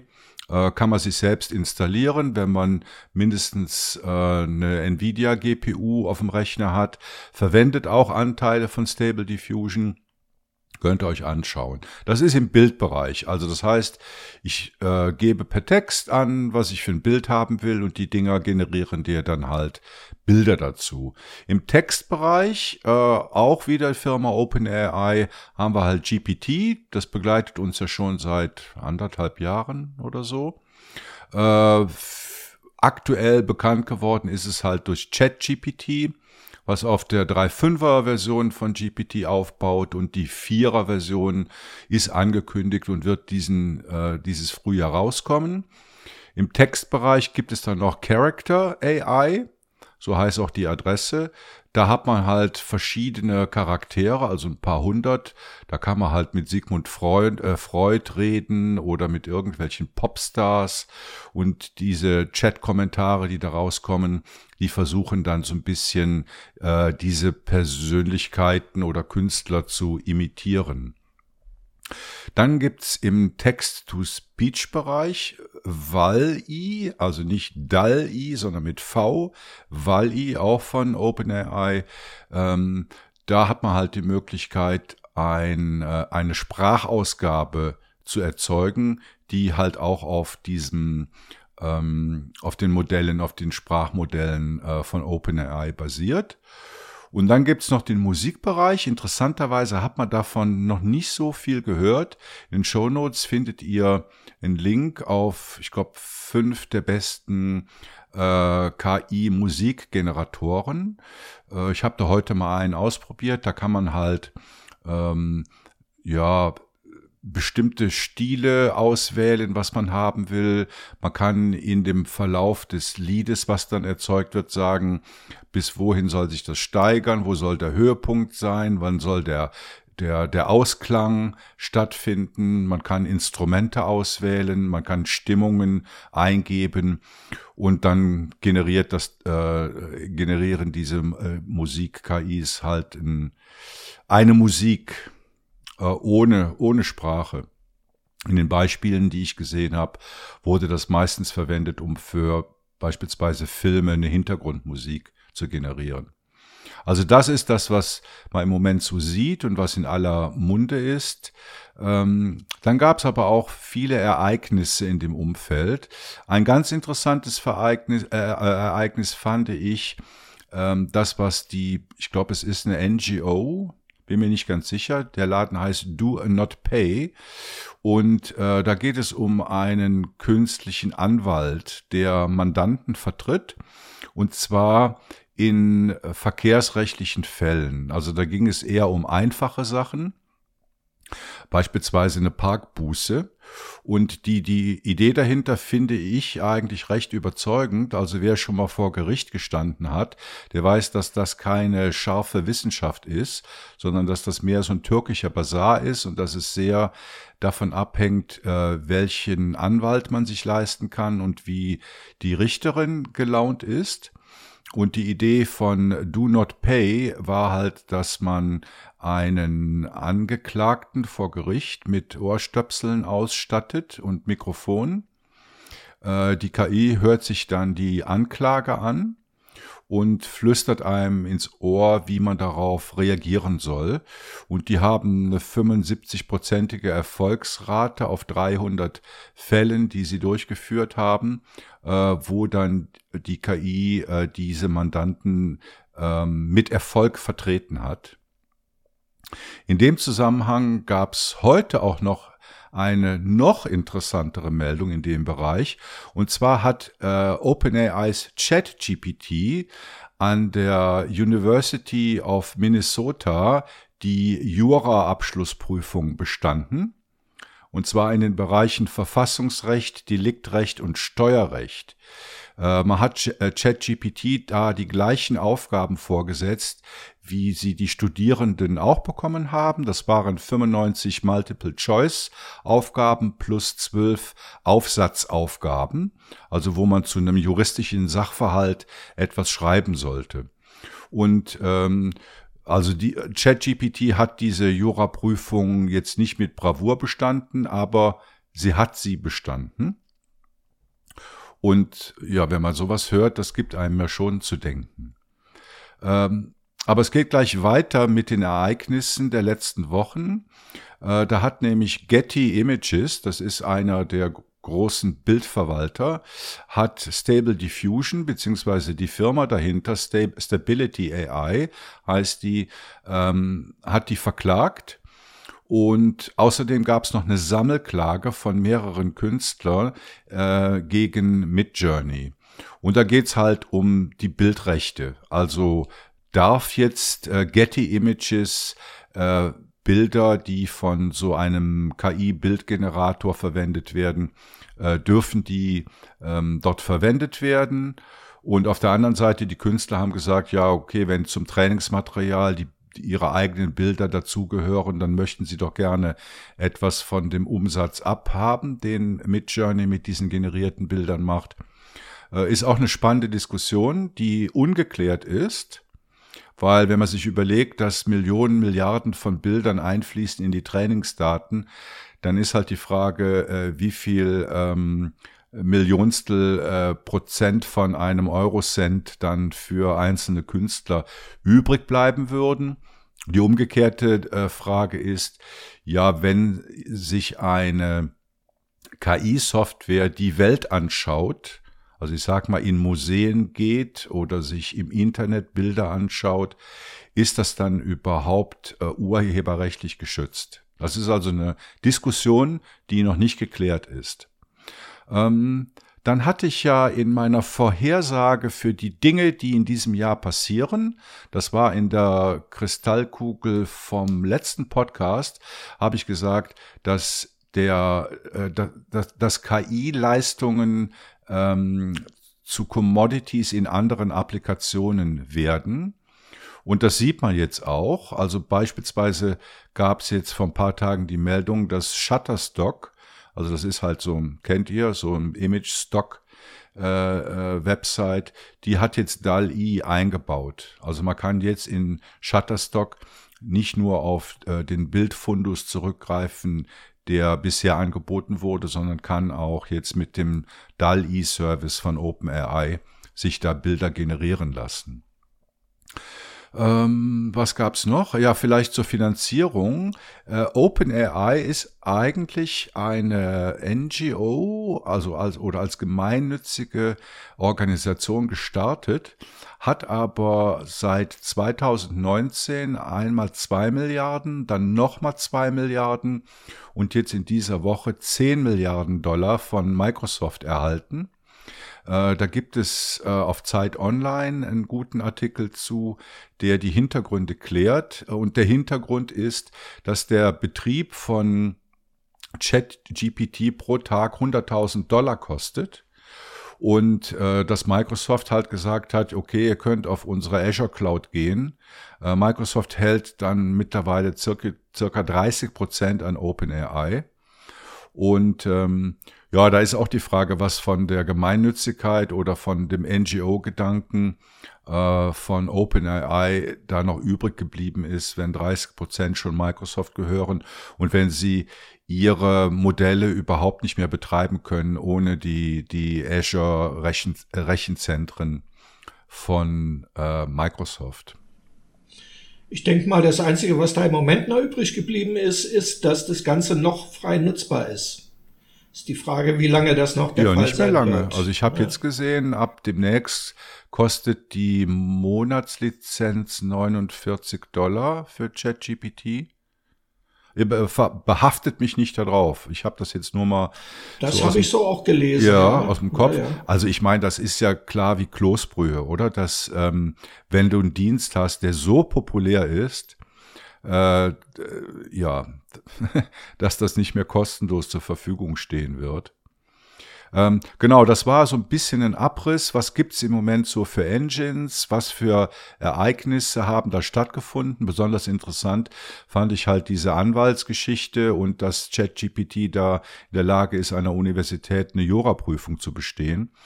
Aber Daraus ergeben sich jetzt halt auch gewisse Fragen und das leitet uns dann auch immer näher zur technologischen Singularität.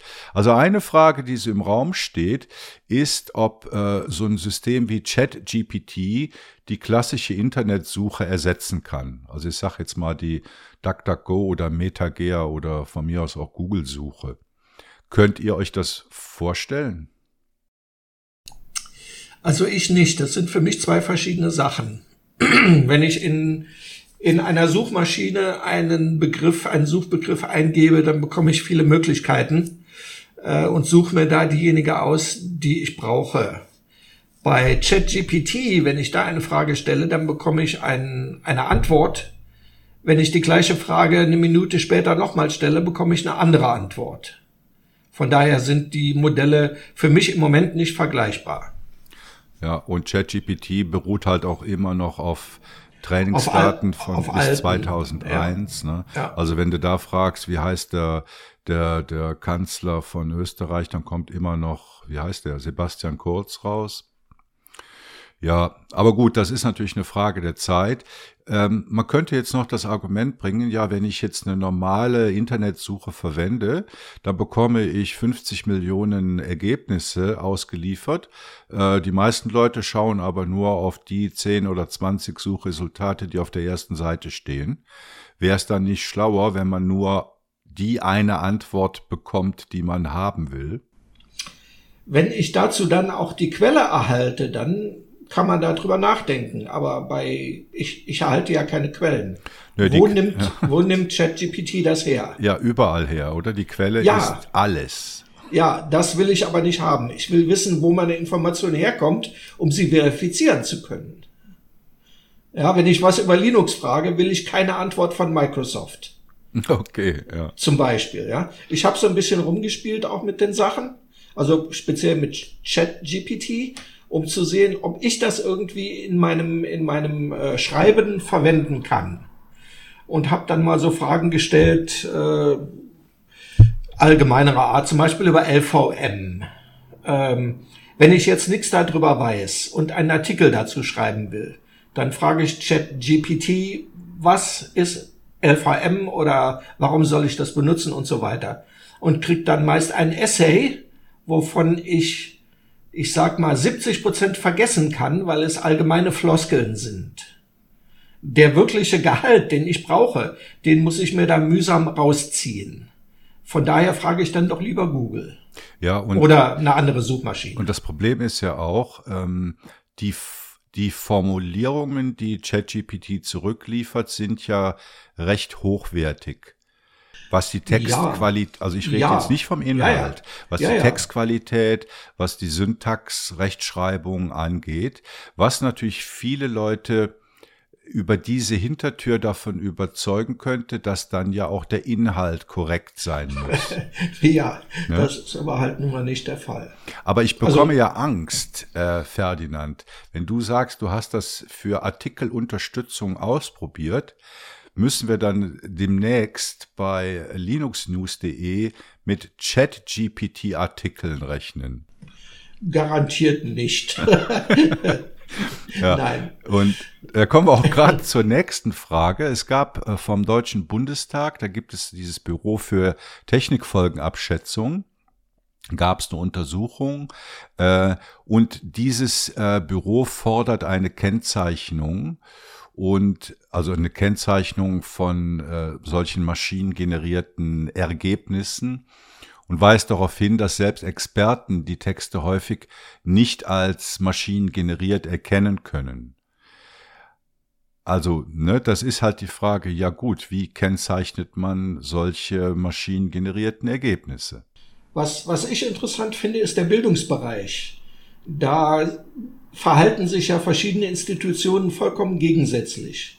Es gibt welche, die lehnen das völlig ab und wollen das mit, wollen das verbieten, den Einsatz. Und andere gehen hin und sagen, ja, wir können das aber einsetzen. Wir können zum Beispiel äh, die Hausarbeiten kontrollieren lassen, dies und jenes. Also das geht da in vollkommen zwei verschiedene Richtungen im ja. Bildungsbereich. Also da habe ich, ich weiß nicht, ob das bei Logbuch Netzpolitik war oder bei Methodisch Inkorrekt, bin mir nicht mehr ganz sicher. Äh, da wurde das auch diskutiert. Wie gesagt, es wird im Moment überall diskutiert. Und da kam der Vergleich, ja, der Mensch bedient sich doch schon seit jeher Werkzeugen, um seine Arbeit einfacher zu machen. Und da wurde das Beispiel genannt, ein Bauarbeiter verwendet einen Bagger, um ein Bau, eine Baugrube auszuheben und muss aber nachher bei der Arbeit, die er geleistet hat, nicht den Bagger als Quelle angeben. Ist das jetzt zu weit hergeholt? Nicht alles, was hinkt, ist ein Vergleich.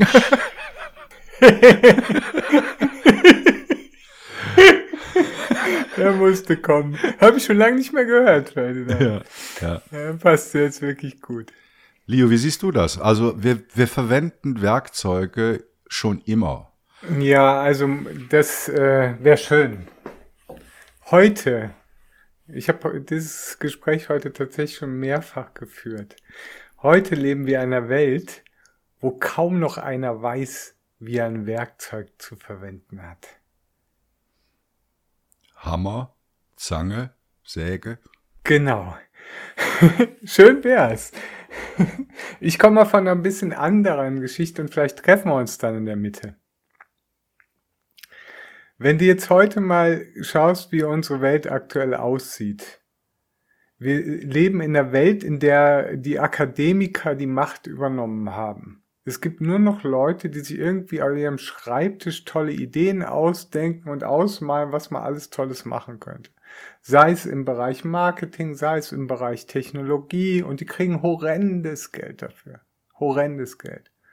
Es werden aber immer mehr, äh, also auf der Seite werden immer mehr, aber auf der anderen Seite gibt es immer weniger Leute, die mit dem Hammer einen Nagel in die Wand hauen können. Fachkräftemangel. Ja, und Fachkräftemangel und ein Bewusstsein dafür. Und das hat einen ganz einfachen Grund.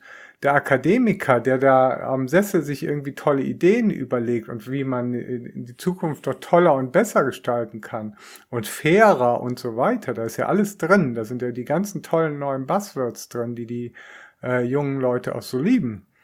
Äh, der verdient natürlich viel mehr Geld. Also was machen die Leute? Die gehen alle in diese Richtung.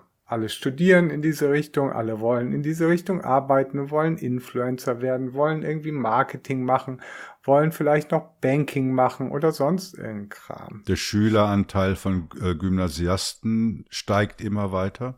Genau. Und im Resultat daraus macht keiner mehr die Technologie, auf die sie sich aber alle verlassen. In dem Fall den Hammer. Der Hammer ist unsere Technologie. Also wenn du es jetzt mal äh, bildlich darstellen willst, in Steinzeit-Analogien.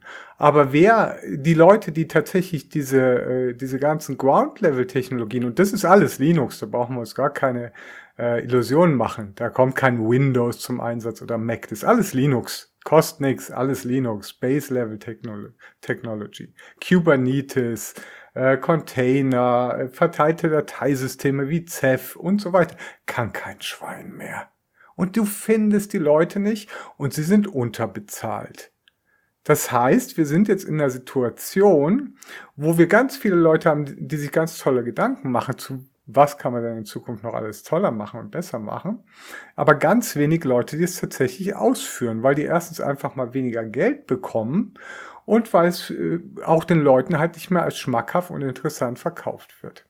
Und was jetzt passiert, und da sind wir dann hoffentlich bei deiner äh, Singularität, was jetzt passiert, ist, dass diese ganzen Jobs, die diese ganzen Creative People machen, nämlich sich tolle Ideen ausdenken, nämlich irgendwie neue Marketingkonzepte entwickeln, Musik schreiben, Bilder, Werbung generieren, Banking automatisieren, äh, all das ganze Zeug, vielleicht auch noch Bildung äh, machen.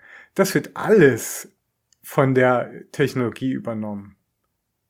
Aber niemand kann die Technologie noch betreiben. Das Wo führt, dann im, das, führt, das führt dann im Endeffekt dazu, dass ich einem, einem äh, Studierten erklären muss, wie man eine Festplatte partitioniert. Der hat Informatik studiert, aber kann keine Festplatte partitionieren. Ja, genau. Die Leute können nur noch wischen. Ja. Genau, also da kommen wir wirklich zusammen. Äh, be bevor ich jetzt äh, technologische Singularität dann tatsächlich erkläre, habe ich noch ein Beispiel, wo man das vielleicht noch besser erahnen kann. Und das sind Ereignisse, die schon vor einigen Jahren stattgefunden haben. Es geht nämlich um Computerschach. Und was man da feststellt, ist, dass der Mensch da das Interesse verloren hat und raus ist. Also wenn man sich, äh, wie heißt der, Magnus Carlsson oder so, einer der Top-Großmeister, der hat, glaube ich, ein Elo-Rating von 2580 Punkten. Also für die, die nicht wissen, was äh, Elo-Ratings sind, das sind halt Bewertungen bei Schachspielern, wie gut man spielt und äh, einer der Top-Engines, die auch vor ein paar Jahren auf maschinelles Lernen umgestiegen ist. Das ist Stockfish, kennen vielleicht viele, hat ein Elo-Rating von 3600, 3700, also mehr als äh, 1000 Punkte mehr, also ein Drittel höher. Und in dem Artikel, den, den er in den Show Notes findet, da wird eben gesagt, ja, was soll jetzt ein menschlicher Spieler noch mit irgendeiner, äh, mit irgendeinem Computerschach spielen? Das ist völlig witzlos. Äh, und selbst das Spielen untereinander, also jetzt im professionellen Bereich, ist witzlos geworden, weil sich nämlich alle menschlichen Spieler mit solchen ähm, äh, KI-Computerschachsystemen vorbereiten bei Wettkämpfen zum Beispiel. Und Sie finden dann in dieser Vorbereitung, finden Sie eine Zugfolge, zum Beispiel in der Eröffnung, die völlig abstrus ist, aber zum Erfolg führt. Und wenn der Gegner in der Lage ist, diese Abstrusität zu erkennen und dagegen anzugehen, was selten der Fall ist, dann wird es vielleicht dann noch ein richtiges Spiel. In den meisten Fällen ist es aber so, dass man sich auf diese eine computergenerierte Variante extrem gut vorbereitet als menschlicher Spieler. Und in dem Artikel wird das dann im Ergebnis beschrieben, das ist dann nichts anderes als Pokerspielen. Also es hat nichts mehr mit dem eigentlichen Schachspiel zu tun. Es ist Pokern, ob du dir von der KI äh, eine Variante hast ausrechnen lassen, äh, mit der der dein Gegner, dein menschlicher Gegner nicht mehr umgehen kann. Und da sehe ich jetzt schon so einen Punkt, wo sich der Mensch völlig entkoppelt hat.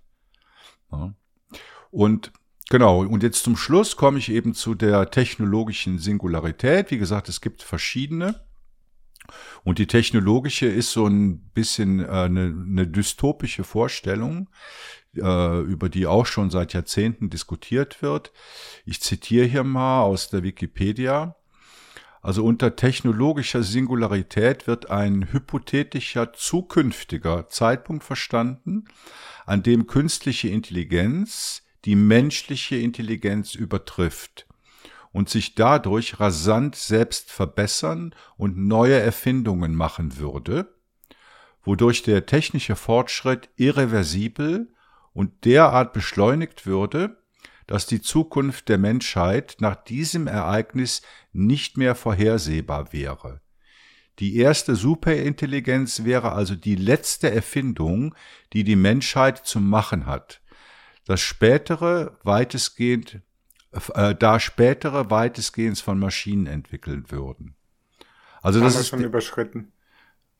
Das ist schon, also in bestimmten Bereichen, also deshalb habe ich gerade noch dieses Schachbeispiel gebracht, nein, wo die Spieler nein. sagen, das ist, das ist Pokern, mhm. oder? Ich, das ist eben genau der Irrglaube. Also es, das darfst du jetzt nicht auf einen bestimmten Bereich runterbrechen. Das ist ein Prozess. Das ist wie wenn äh, da, äh, sage ich jetzt mal, ein Loch im Eimer drin ist, dann fließt das Wasser.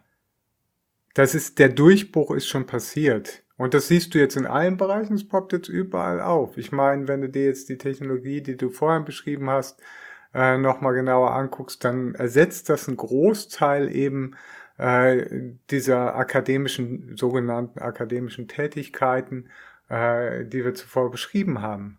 Also da werden ganze Berufsfelder äh, vollständig ersetzt. Und was die dann halt machen, die sitzen sich dann nur noch ein Arsch platt und ihr Word generiert ihnen ihre Briefe. Oder ihr, äh, ihr KI generiert ihren, ihr Jingle für, äh, für irgendwas. Und in Zukunft schreibt die KI, jetzt habe ich in, äh, in der NZZ, habe ich irgendwie noch rumliegen, war mir dann doch zu schwer, komplett zu lesen. Da hat eine KI einen kompletten kleinen äh, Science-Fiction-Roman geschrieben. Und der war okayisch. Und in Zukunft ist er nicht nur okayisch, sondern der ist äh, ein Bestseller. Mhm. Aber die Singularität, da geht es jetzt, glaube ich, nicht um Einzelbereiche. Ich denke, im Moment sehen wir noch Einzelbereiche. Wir werden einzelne Berufe wegfallen sehen. Nein, aber, aber Singularität ist der Punkt, an dem der Durchbruch geschafft ist, wo die Weiterentwicklung nicht mehr zu stoppen ist. Und das, das Ganze dann irgendwo in die Geschichtsbücher. Ja, ja, ja das, das, ist so. Ja, ich sehe seh ich, Das sehe ich so wie Leo, ja. Der ich Mechanismus ist am Laufen und ist nicht mehr aufzuhalten. Ja, da bin ich mit euch einer Meinung, aber die Singularität sehe ich doch erst, wenn in einem Großteil von ähm, geistigen Leistungen die Schwelle überschritten wird und nicht nur in Einzelnen. Und im Moment sehe ich es eher in Einzelnen, aber wir laufen, da gebe ich euch recht, vermutlich unaufhaltsam auf diese Schwelle zu, wo ein ja, Großteil der Intelligenz ja, Kunst, Musik, Sprache. Also genau, da, da fiel mir noch was Schönes ein, das wollte ich den Ferdi noch fragen. Ich habe ja vorhin von diesem, wie heißt das Ding hier, von diesem KI-Anwalt, äh, Do Not Pay, oder? Der halt arme Leute, die sich keinen Anwalt leisten können, vor Gericht vertritt. Und dann habe ich mir überlegt, ja, wenn wir, also ich weiß nicht, ob ihr schon mal vor Gericht äh, gestanden habt, ich habe das schon. Und wie gesagt, da geht es dann wirklich darum, wie ist der, der Richter drauf und ähm, welche Anwältin kann man sich leisten. Ferdinand, was würdest du denn, würdest du dich von einer KI in so einem Fall vertreten lassen wollen? Vertreten lassen wollen, ist vielleicht die falsche Frage. Wenn ich mir es nicht leisten kann, einen guten Anwalt zu haben, dann würde ich mir das vielleicht überlegen. Mhm. Ja, also ich auch. Und da schließt sich natürlich direkt die nächste Frage dran an. Wäre es dann nicht sinnvoller, wenn der, die Richterin auch eine KI wäre? Auweia. Dann kann man das Ganze nämlich abgeben. Da kann man, da kann man die ganze Streitigkeit an, äh, an zwei KIs abgeben. Ja. ja. Beschäftigt euch mal. Genau. Also ähm, ich glaube, wir, wir, sollten auch langsam zum Ende kommen. Ich denke, wir hatten ziemlich viel. Äh, Thorsten, unser Stammhörer und großzügiger Spender, ich hoffe, das war dir genug Pseudophilosophie für, für diese Folge. äh, aber wir sind natürlich noch nicht fertig, weil jetzt gibt's natürlich noch das Interview. Und das Interview habe ich mit dem Roland geführt und das ist entstanden äh, durch den Aufruf im letzten, in der letzten Podcast-Folge, wo ich um Hilfe gebeten habe beim Flatpack-Bau.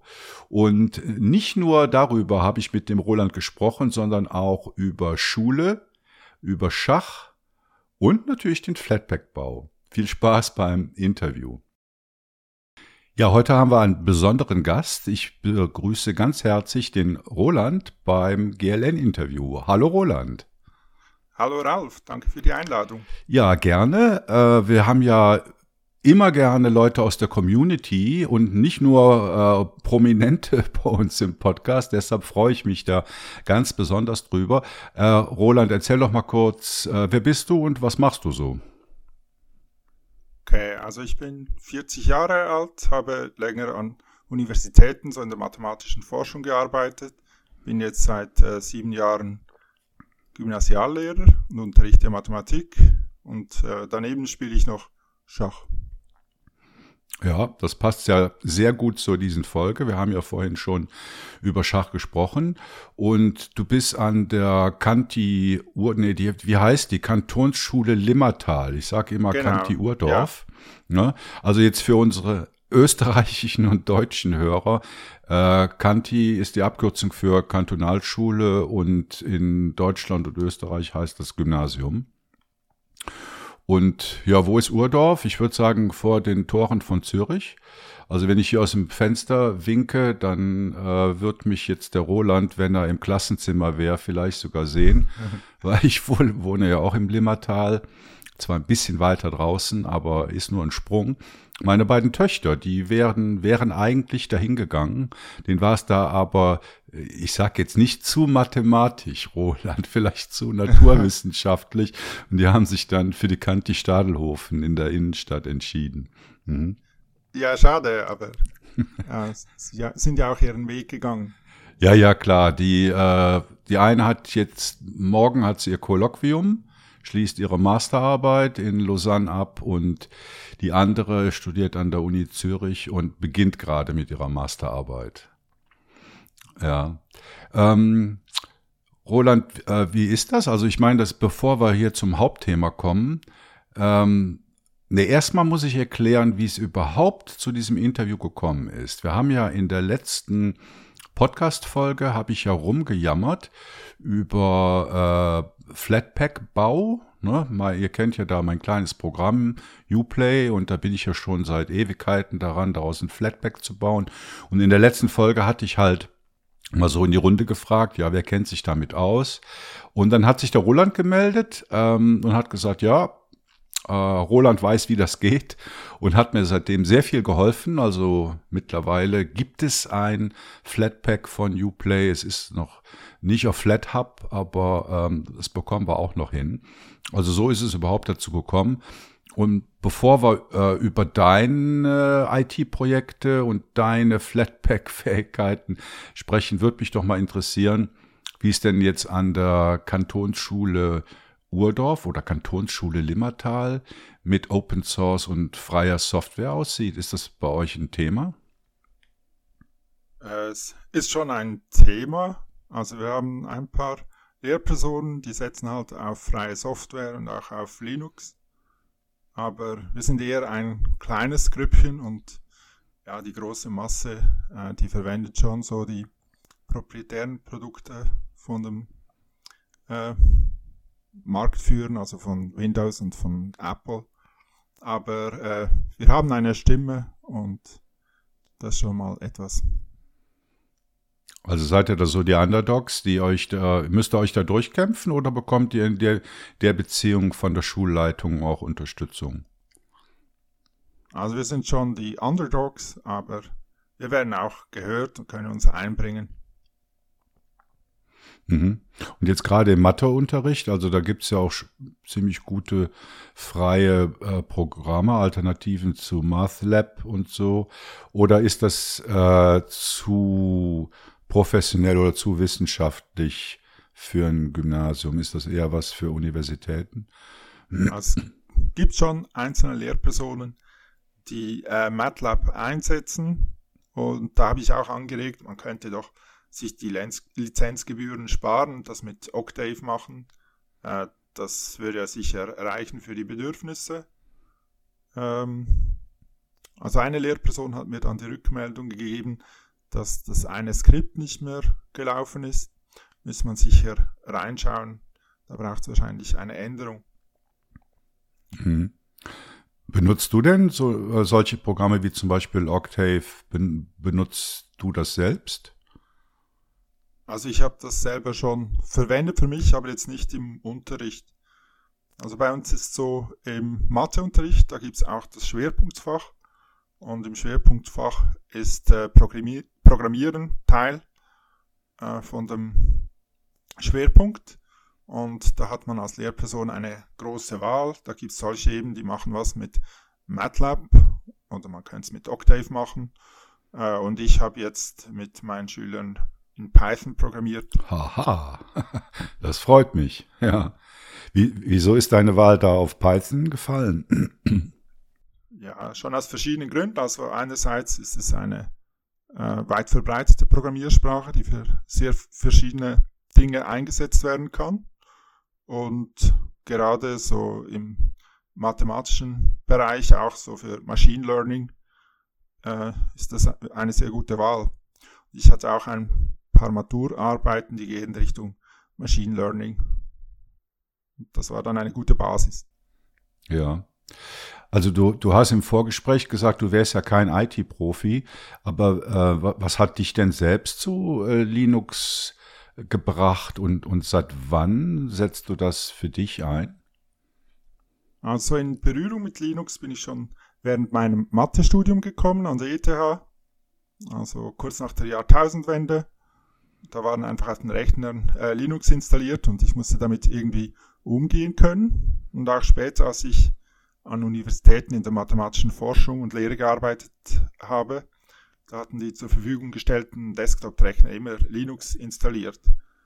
Aber auf meinem eigenen Laptop hatte ich da immer noch äh, Windows installiert und das lag vor allem daran, weil meine Schachsoftware vom, äh, vom Marktführer Chessbase, die lief halt nur auf Windows.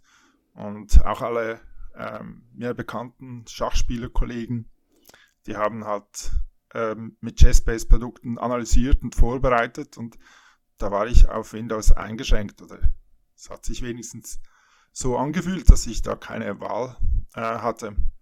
Und erst als ich dann ähm, die mathematische Forschung hinter mir gelassen hatte und äh, ein Lehrdiplomstudium gemacht habe, da hat ein Professor gemeint, ja, man soll doch Linux verwenden, da lerne man besser zu programmieren. Und da gab es kurz darauf so eine Installationsparty an der ETH. Und da habe ich dann ein Ubuntu auf meinen Rechner bekommen.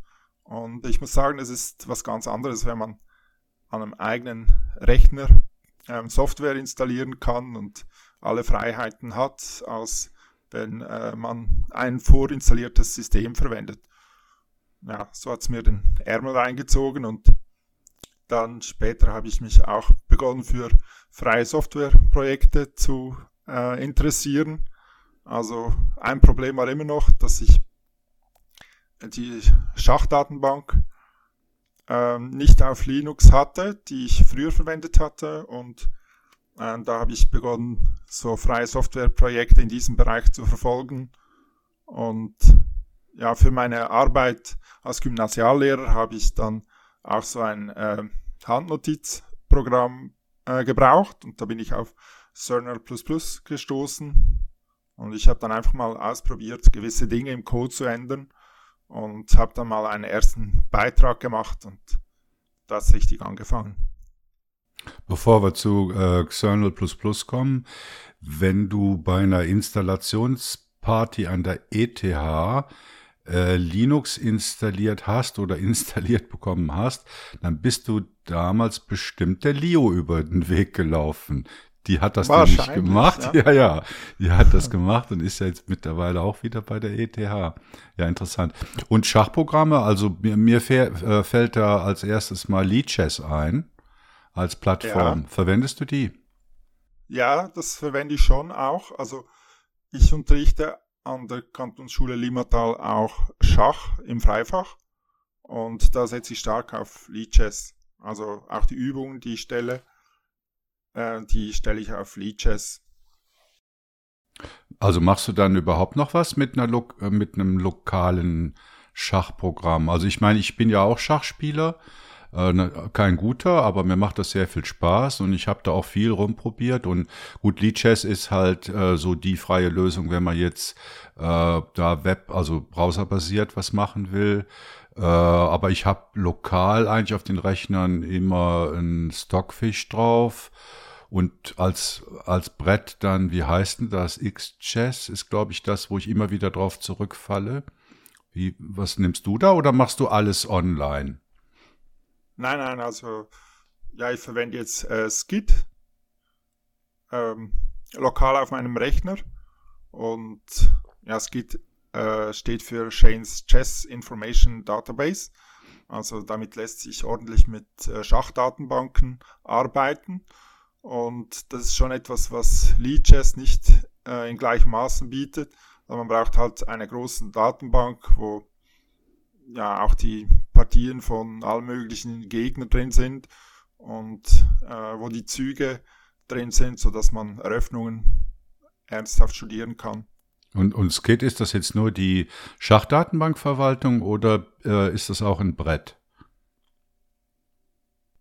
Äh, also ja, man hat in dieser Schachdatenbankverwaltung schon auch ein Brett. Also man kann dort Züge ausführen, man kann eben Partien analysieren, man kann irgendwelche Varianten eingeben und studieren.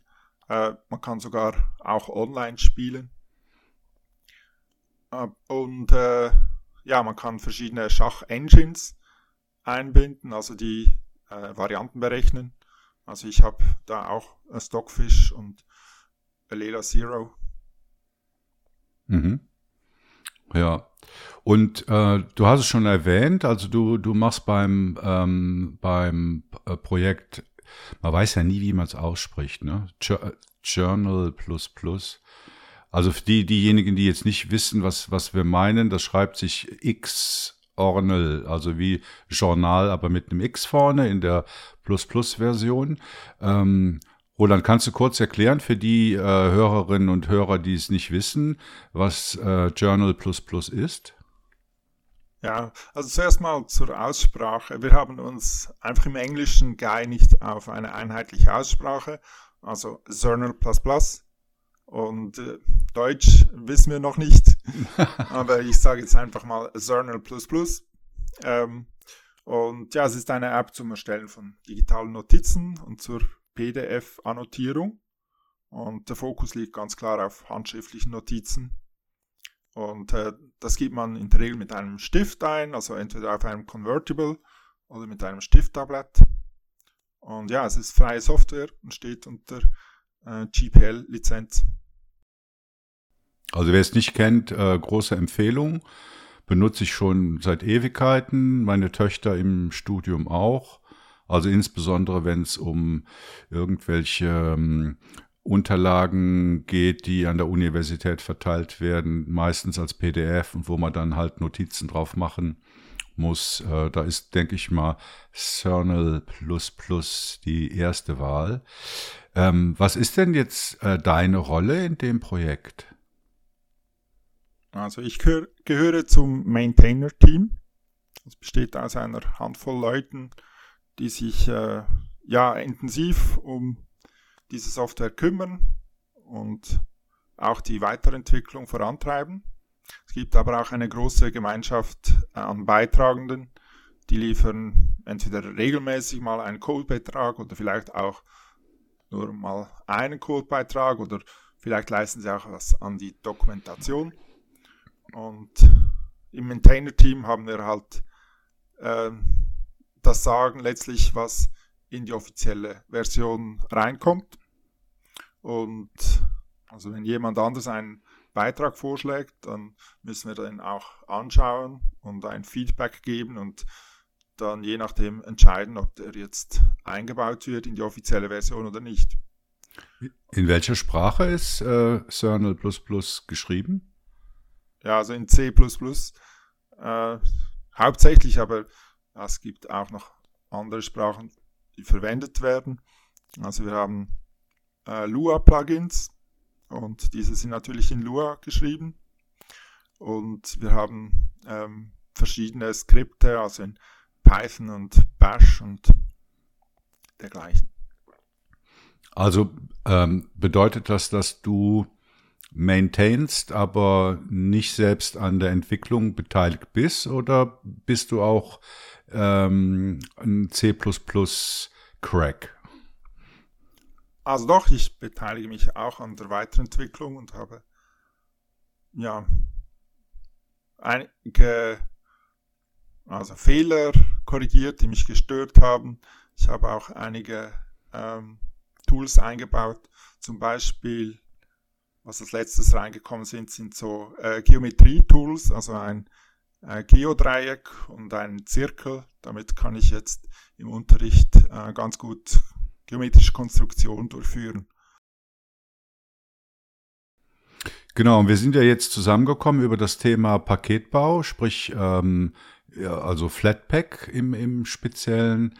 Und also was, was mich an der Sache ja immer so ein bisschen stört, ist, ähm, wenn man jetzt Programmierer ist, also kein professioneller Programmierer, sondern an Projekten teil, äh, teilnehmen will oder eigene äh, Programme hat, die man halt der Community zur Verfügung stellen will, dann kommt man ja irgendwann an den Punkt, ja, in welchem Format äh, distributiere, was für ein Wort, in welchem Format verbreite ich das ja.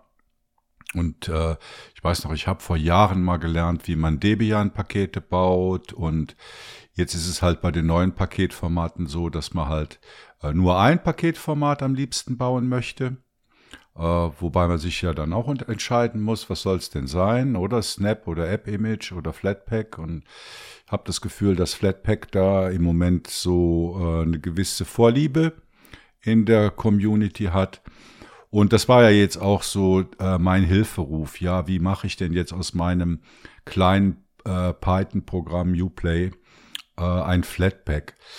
Kannst du, ich weiß nicht, ob man das kann, äh, kannst du ganz grob erklären, wie man grundsätzlich so ein Paket baut? Ja, also wie du angesprochen hast, gibt es ganz verschiedene Pakete. Es gibt die nativen Pakete wie die Debian-Pakete oder RPM. Äh, und dann gibt es so diese universalen Paketformate wie Flatpak, Snap-Paket und App-Image. Und also für Cerner gibt es äh, da all diese Paketformate. Ähm, wobei das Debian-Paket und das App-Image, das stellen wir direkt auf der äh, Repository-Webseite zur Verfügung. Und das Flatpak, das wird auf FlatHub veröffentlicht, das Snap-Package im Snap Store. Und bei denen sind noch andere Personen involviert, also zum Beispiel beim Snap-Paket ist es Ken Vandine, also der Leiter vom Ubuntu Desktop Team der das managt. Ähm, und wir haben auch noch Versionen für Windows und für macOS. Ja, da muss aber, ich aber jetzt mal gerade einhaken. Der Vorteil von diesen, ich nenne sie jetzt mal Container-Formaten, also App, Image, Snap und, und Flatpak, ist doch, dass man eben nicht 17 verschiedene Paketformate baut, sondern nur noch eines, was dann überall verwendet werden kann. Und deshalb wundert, wundert es mich jetzt ein bisschen, dass bei Cernel dann doch der große Aufwand betrieben wird, um 17 verschiedene Formate zu erzeugen. Äh, ja, das kann man so auffassen. Allerdings haben diese Paketformate auch alle ihre eigenen Vorteile. Also zum Beispiel ein App-Image ist ja nur eine Datei, die kann ich runterladen, mache sie ausführbar, führe sie aus und äh, ja, wenn es mir gefällt, dann äh, verwende ich die weiter oder wechsle vielleicht mal zum Debian-Paket. Äh, und wenn nicht, dann lösche ich einfach diese Datei und äh, gut ist.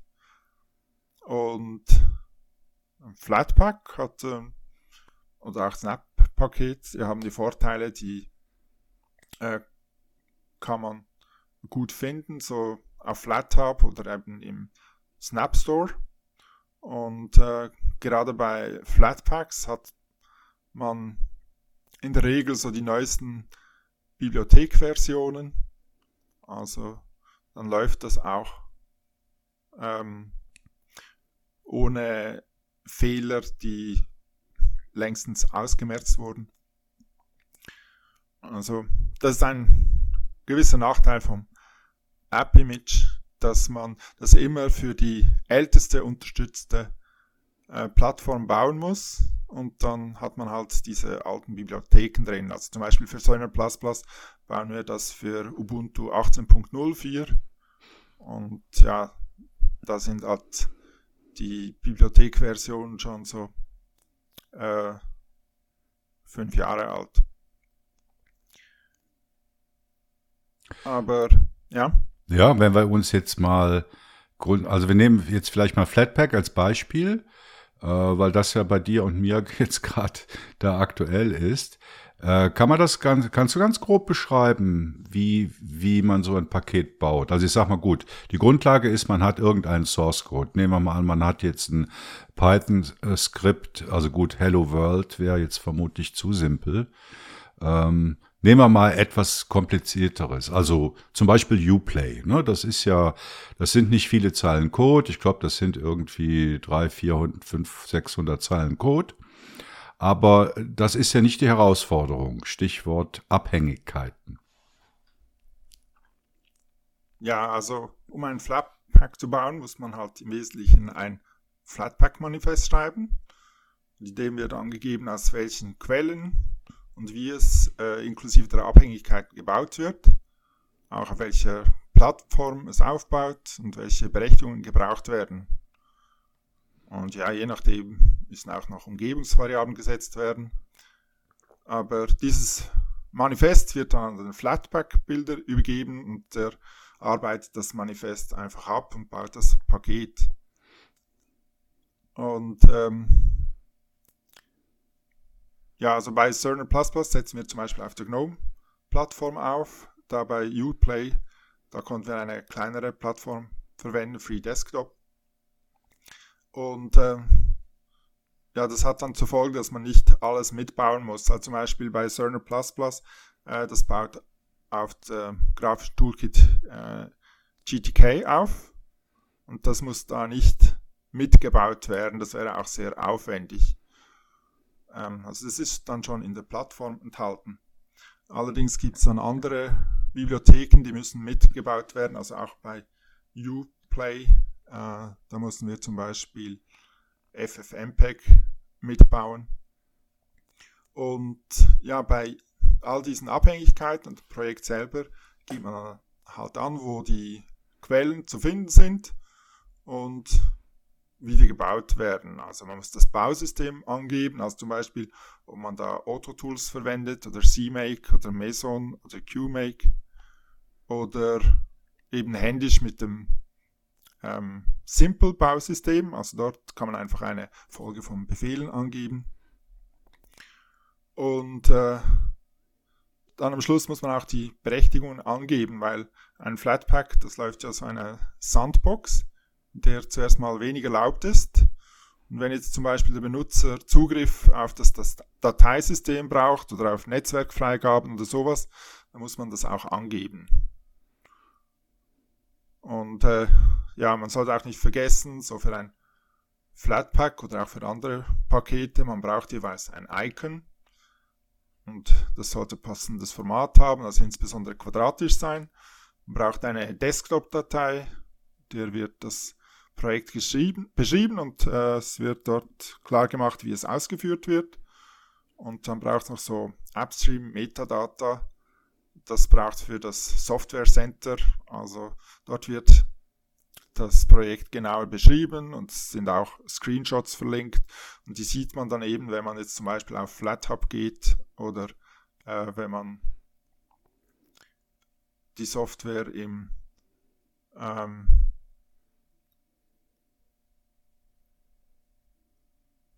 also im eigenen Desktop anzeigen lässt, sieht man diese Informationen zu dem Projekt.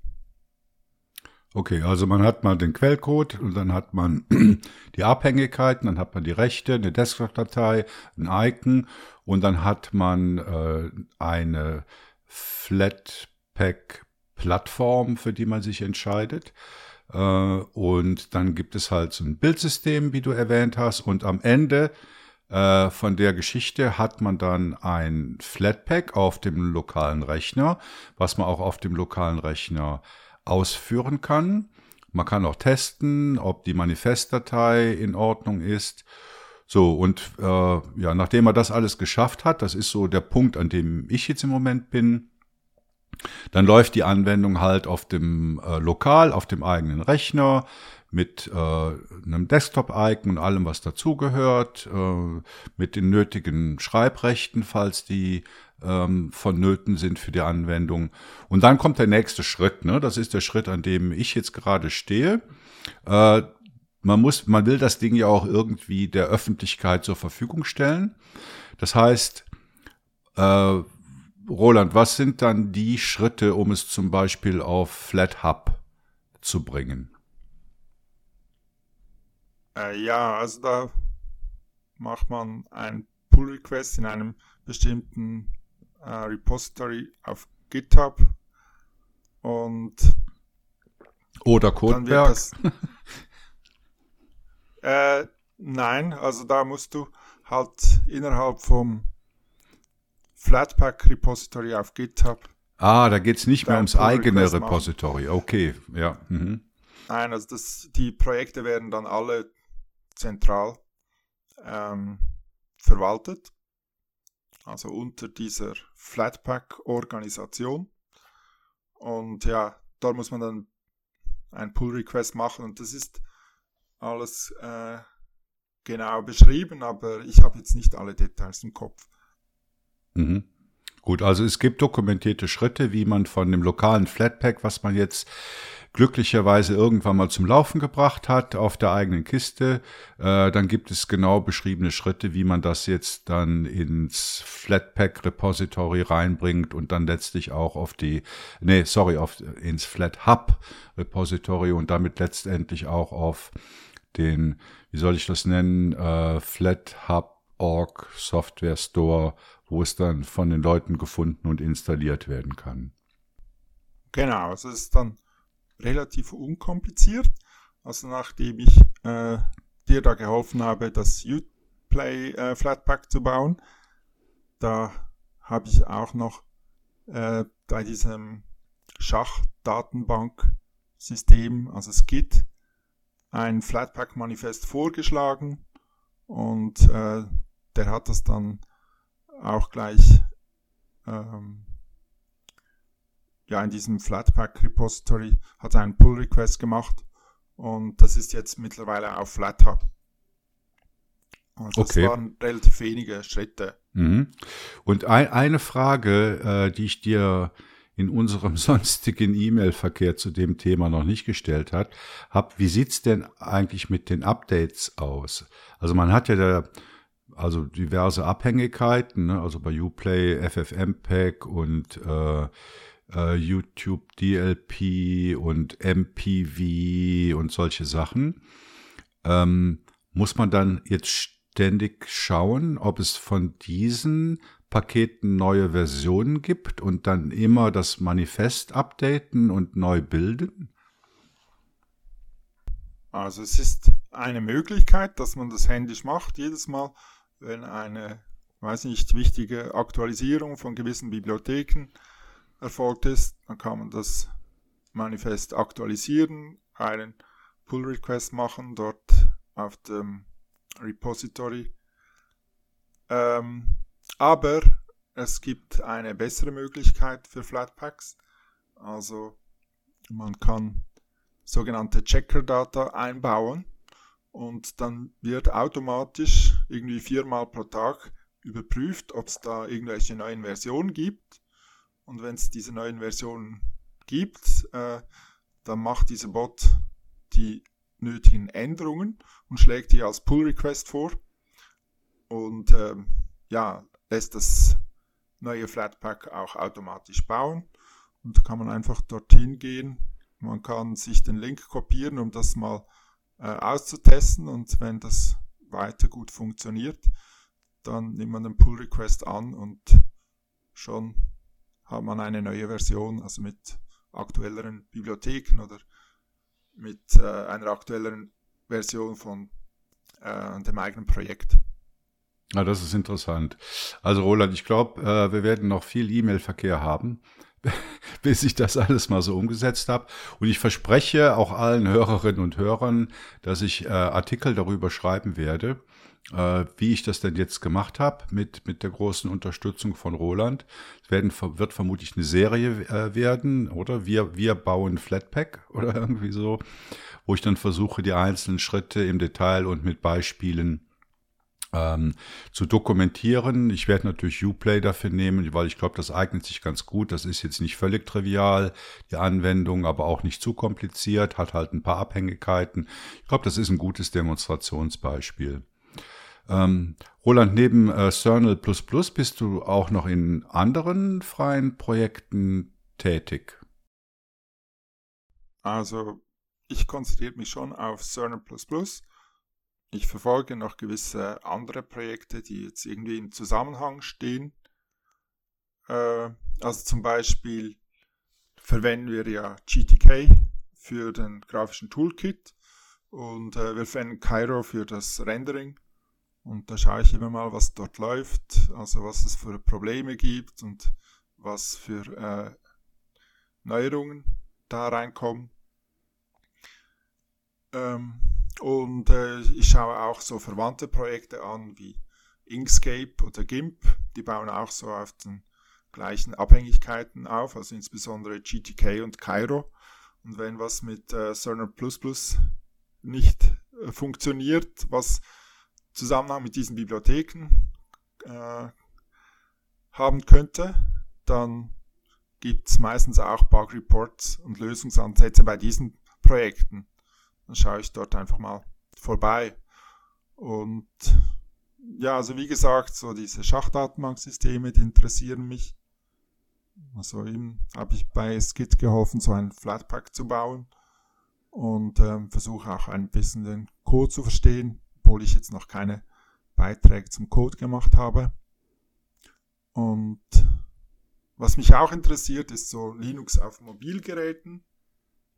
Also zum Beispiel die Distribution Mobian, was ein Debian für mobile Geräte ist. Äh, und ich habe jetzt auch so ein Linux Tablet bestellt, das FidoTab äh, Duo. Und da bin ich gespannt, wie gut darauf dann Linux läuft. Und ja, also äh, die Linux-Welt und insbesondere auch GNOME macht da viele Schritte, um auch so auf Tablets oder auf, ähm, auf mobilen Geräten zu reüssieren. Und das finde ich spannend. Ja, also ihr hört, ich bin hier erstaunt. Der, Roland ist da so breit aufgestellt. Hast du eigentlich schon mal Artikel für GNU Linux CH geschrieben? Nein, habe ich nicht. Ja, ja, also dann weißt du, was demnächst auf dich zukommt, weil das sind alles super interessante Themen, die die Community halt interessieren. Roland, ich wünsche dir äh, viel Erfolg bei deinen weiteren äh, Mitarbeiten in, in freien Projekten und natürlich auch bei dir an der Kantonsschule Limmertal. Herzlichen Dank für das Interview, Roland. Ja, danke dir für das Gespräch. Ja, das war die Folge, was ist es denn überhaupt? 31 äh, für den Februar. Ich hoffe, es hat euch gefallen. Ähm, ihr könnt uns kontaktieren über die üblichen Möglichkeiten, die ihr kennt. Matrix, Telegram, Mastodon oder per E-Mail. Die Adressen findet ihr auf unseren Webseiten, also bei GNU Linux CH und natürlich auch bei linuxnews.de. Ähm, über die Mitarbeit bei uns im Podcast, auf der News-Plattform oder wo auch immer freuen wir uns sehr. Wir bieten da Hand zu. Wir sind ein Community-Portal, was nur funktioniert, wenn alle mitmachen. Gebt euch einen Ruck und tut es. Herzlichen Dank an die Leo und herzlichen Dank an den Ferdinand. Tschüss. Gerne, bis dann. Ciao.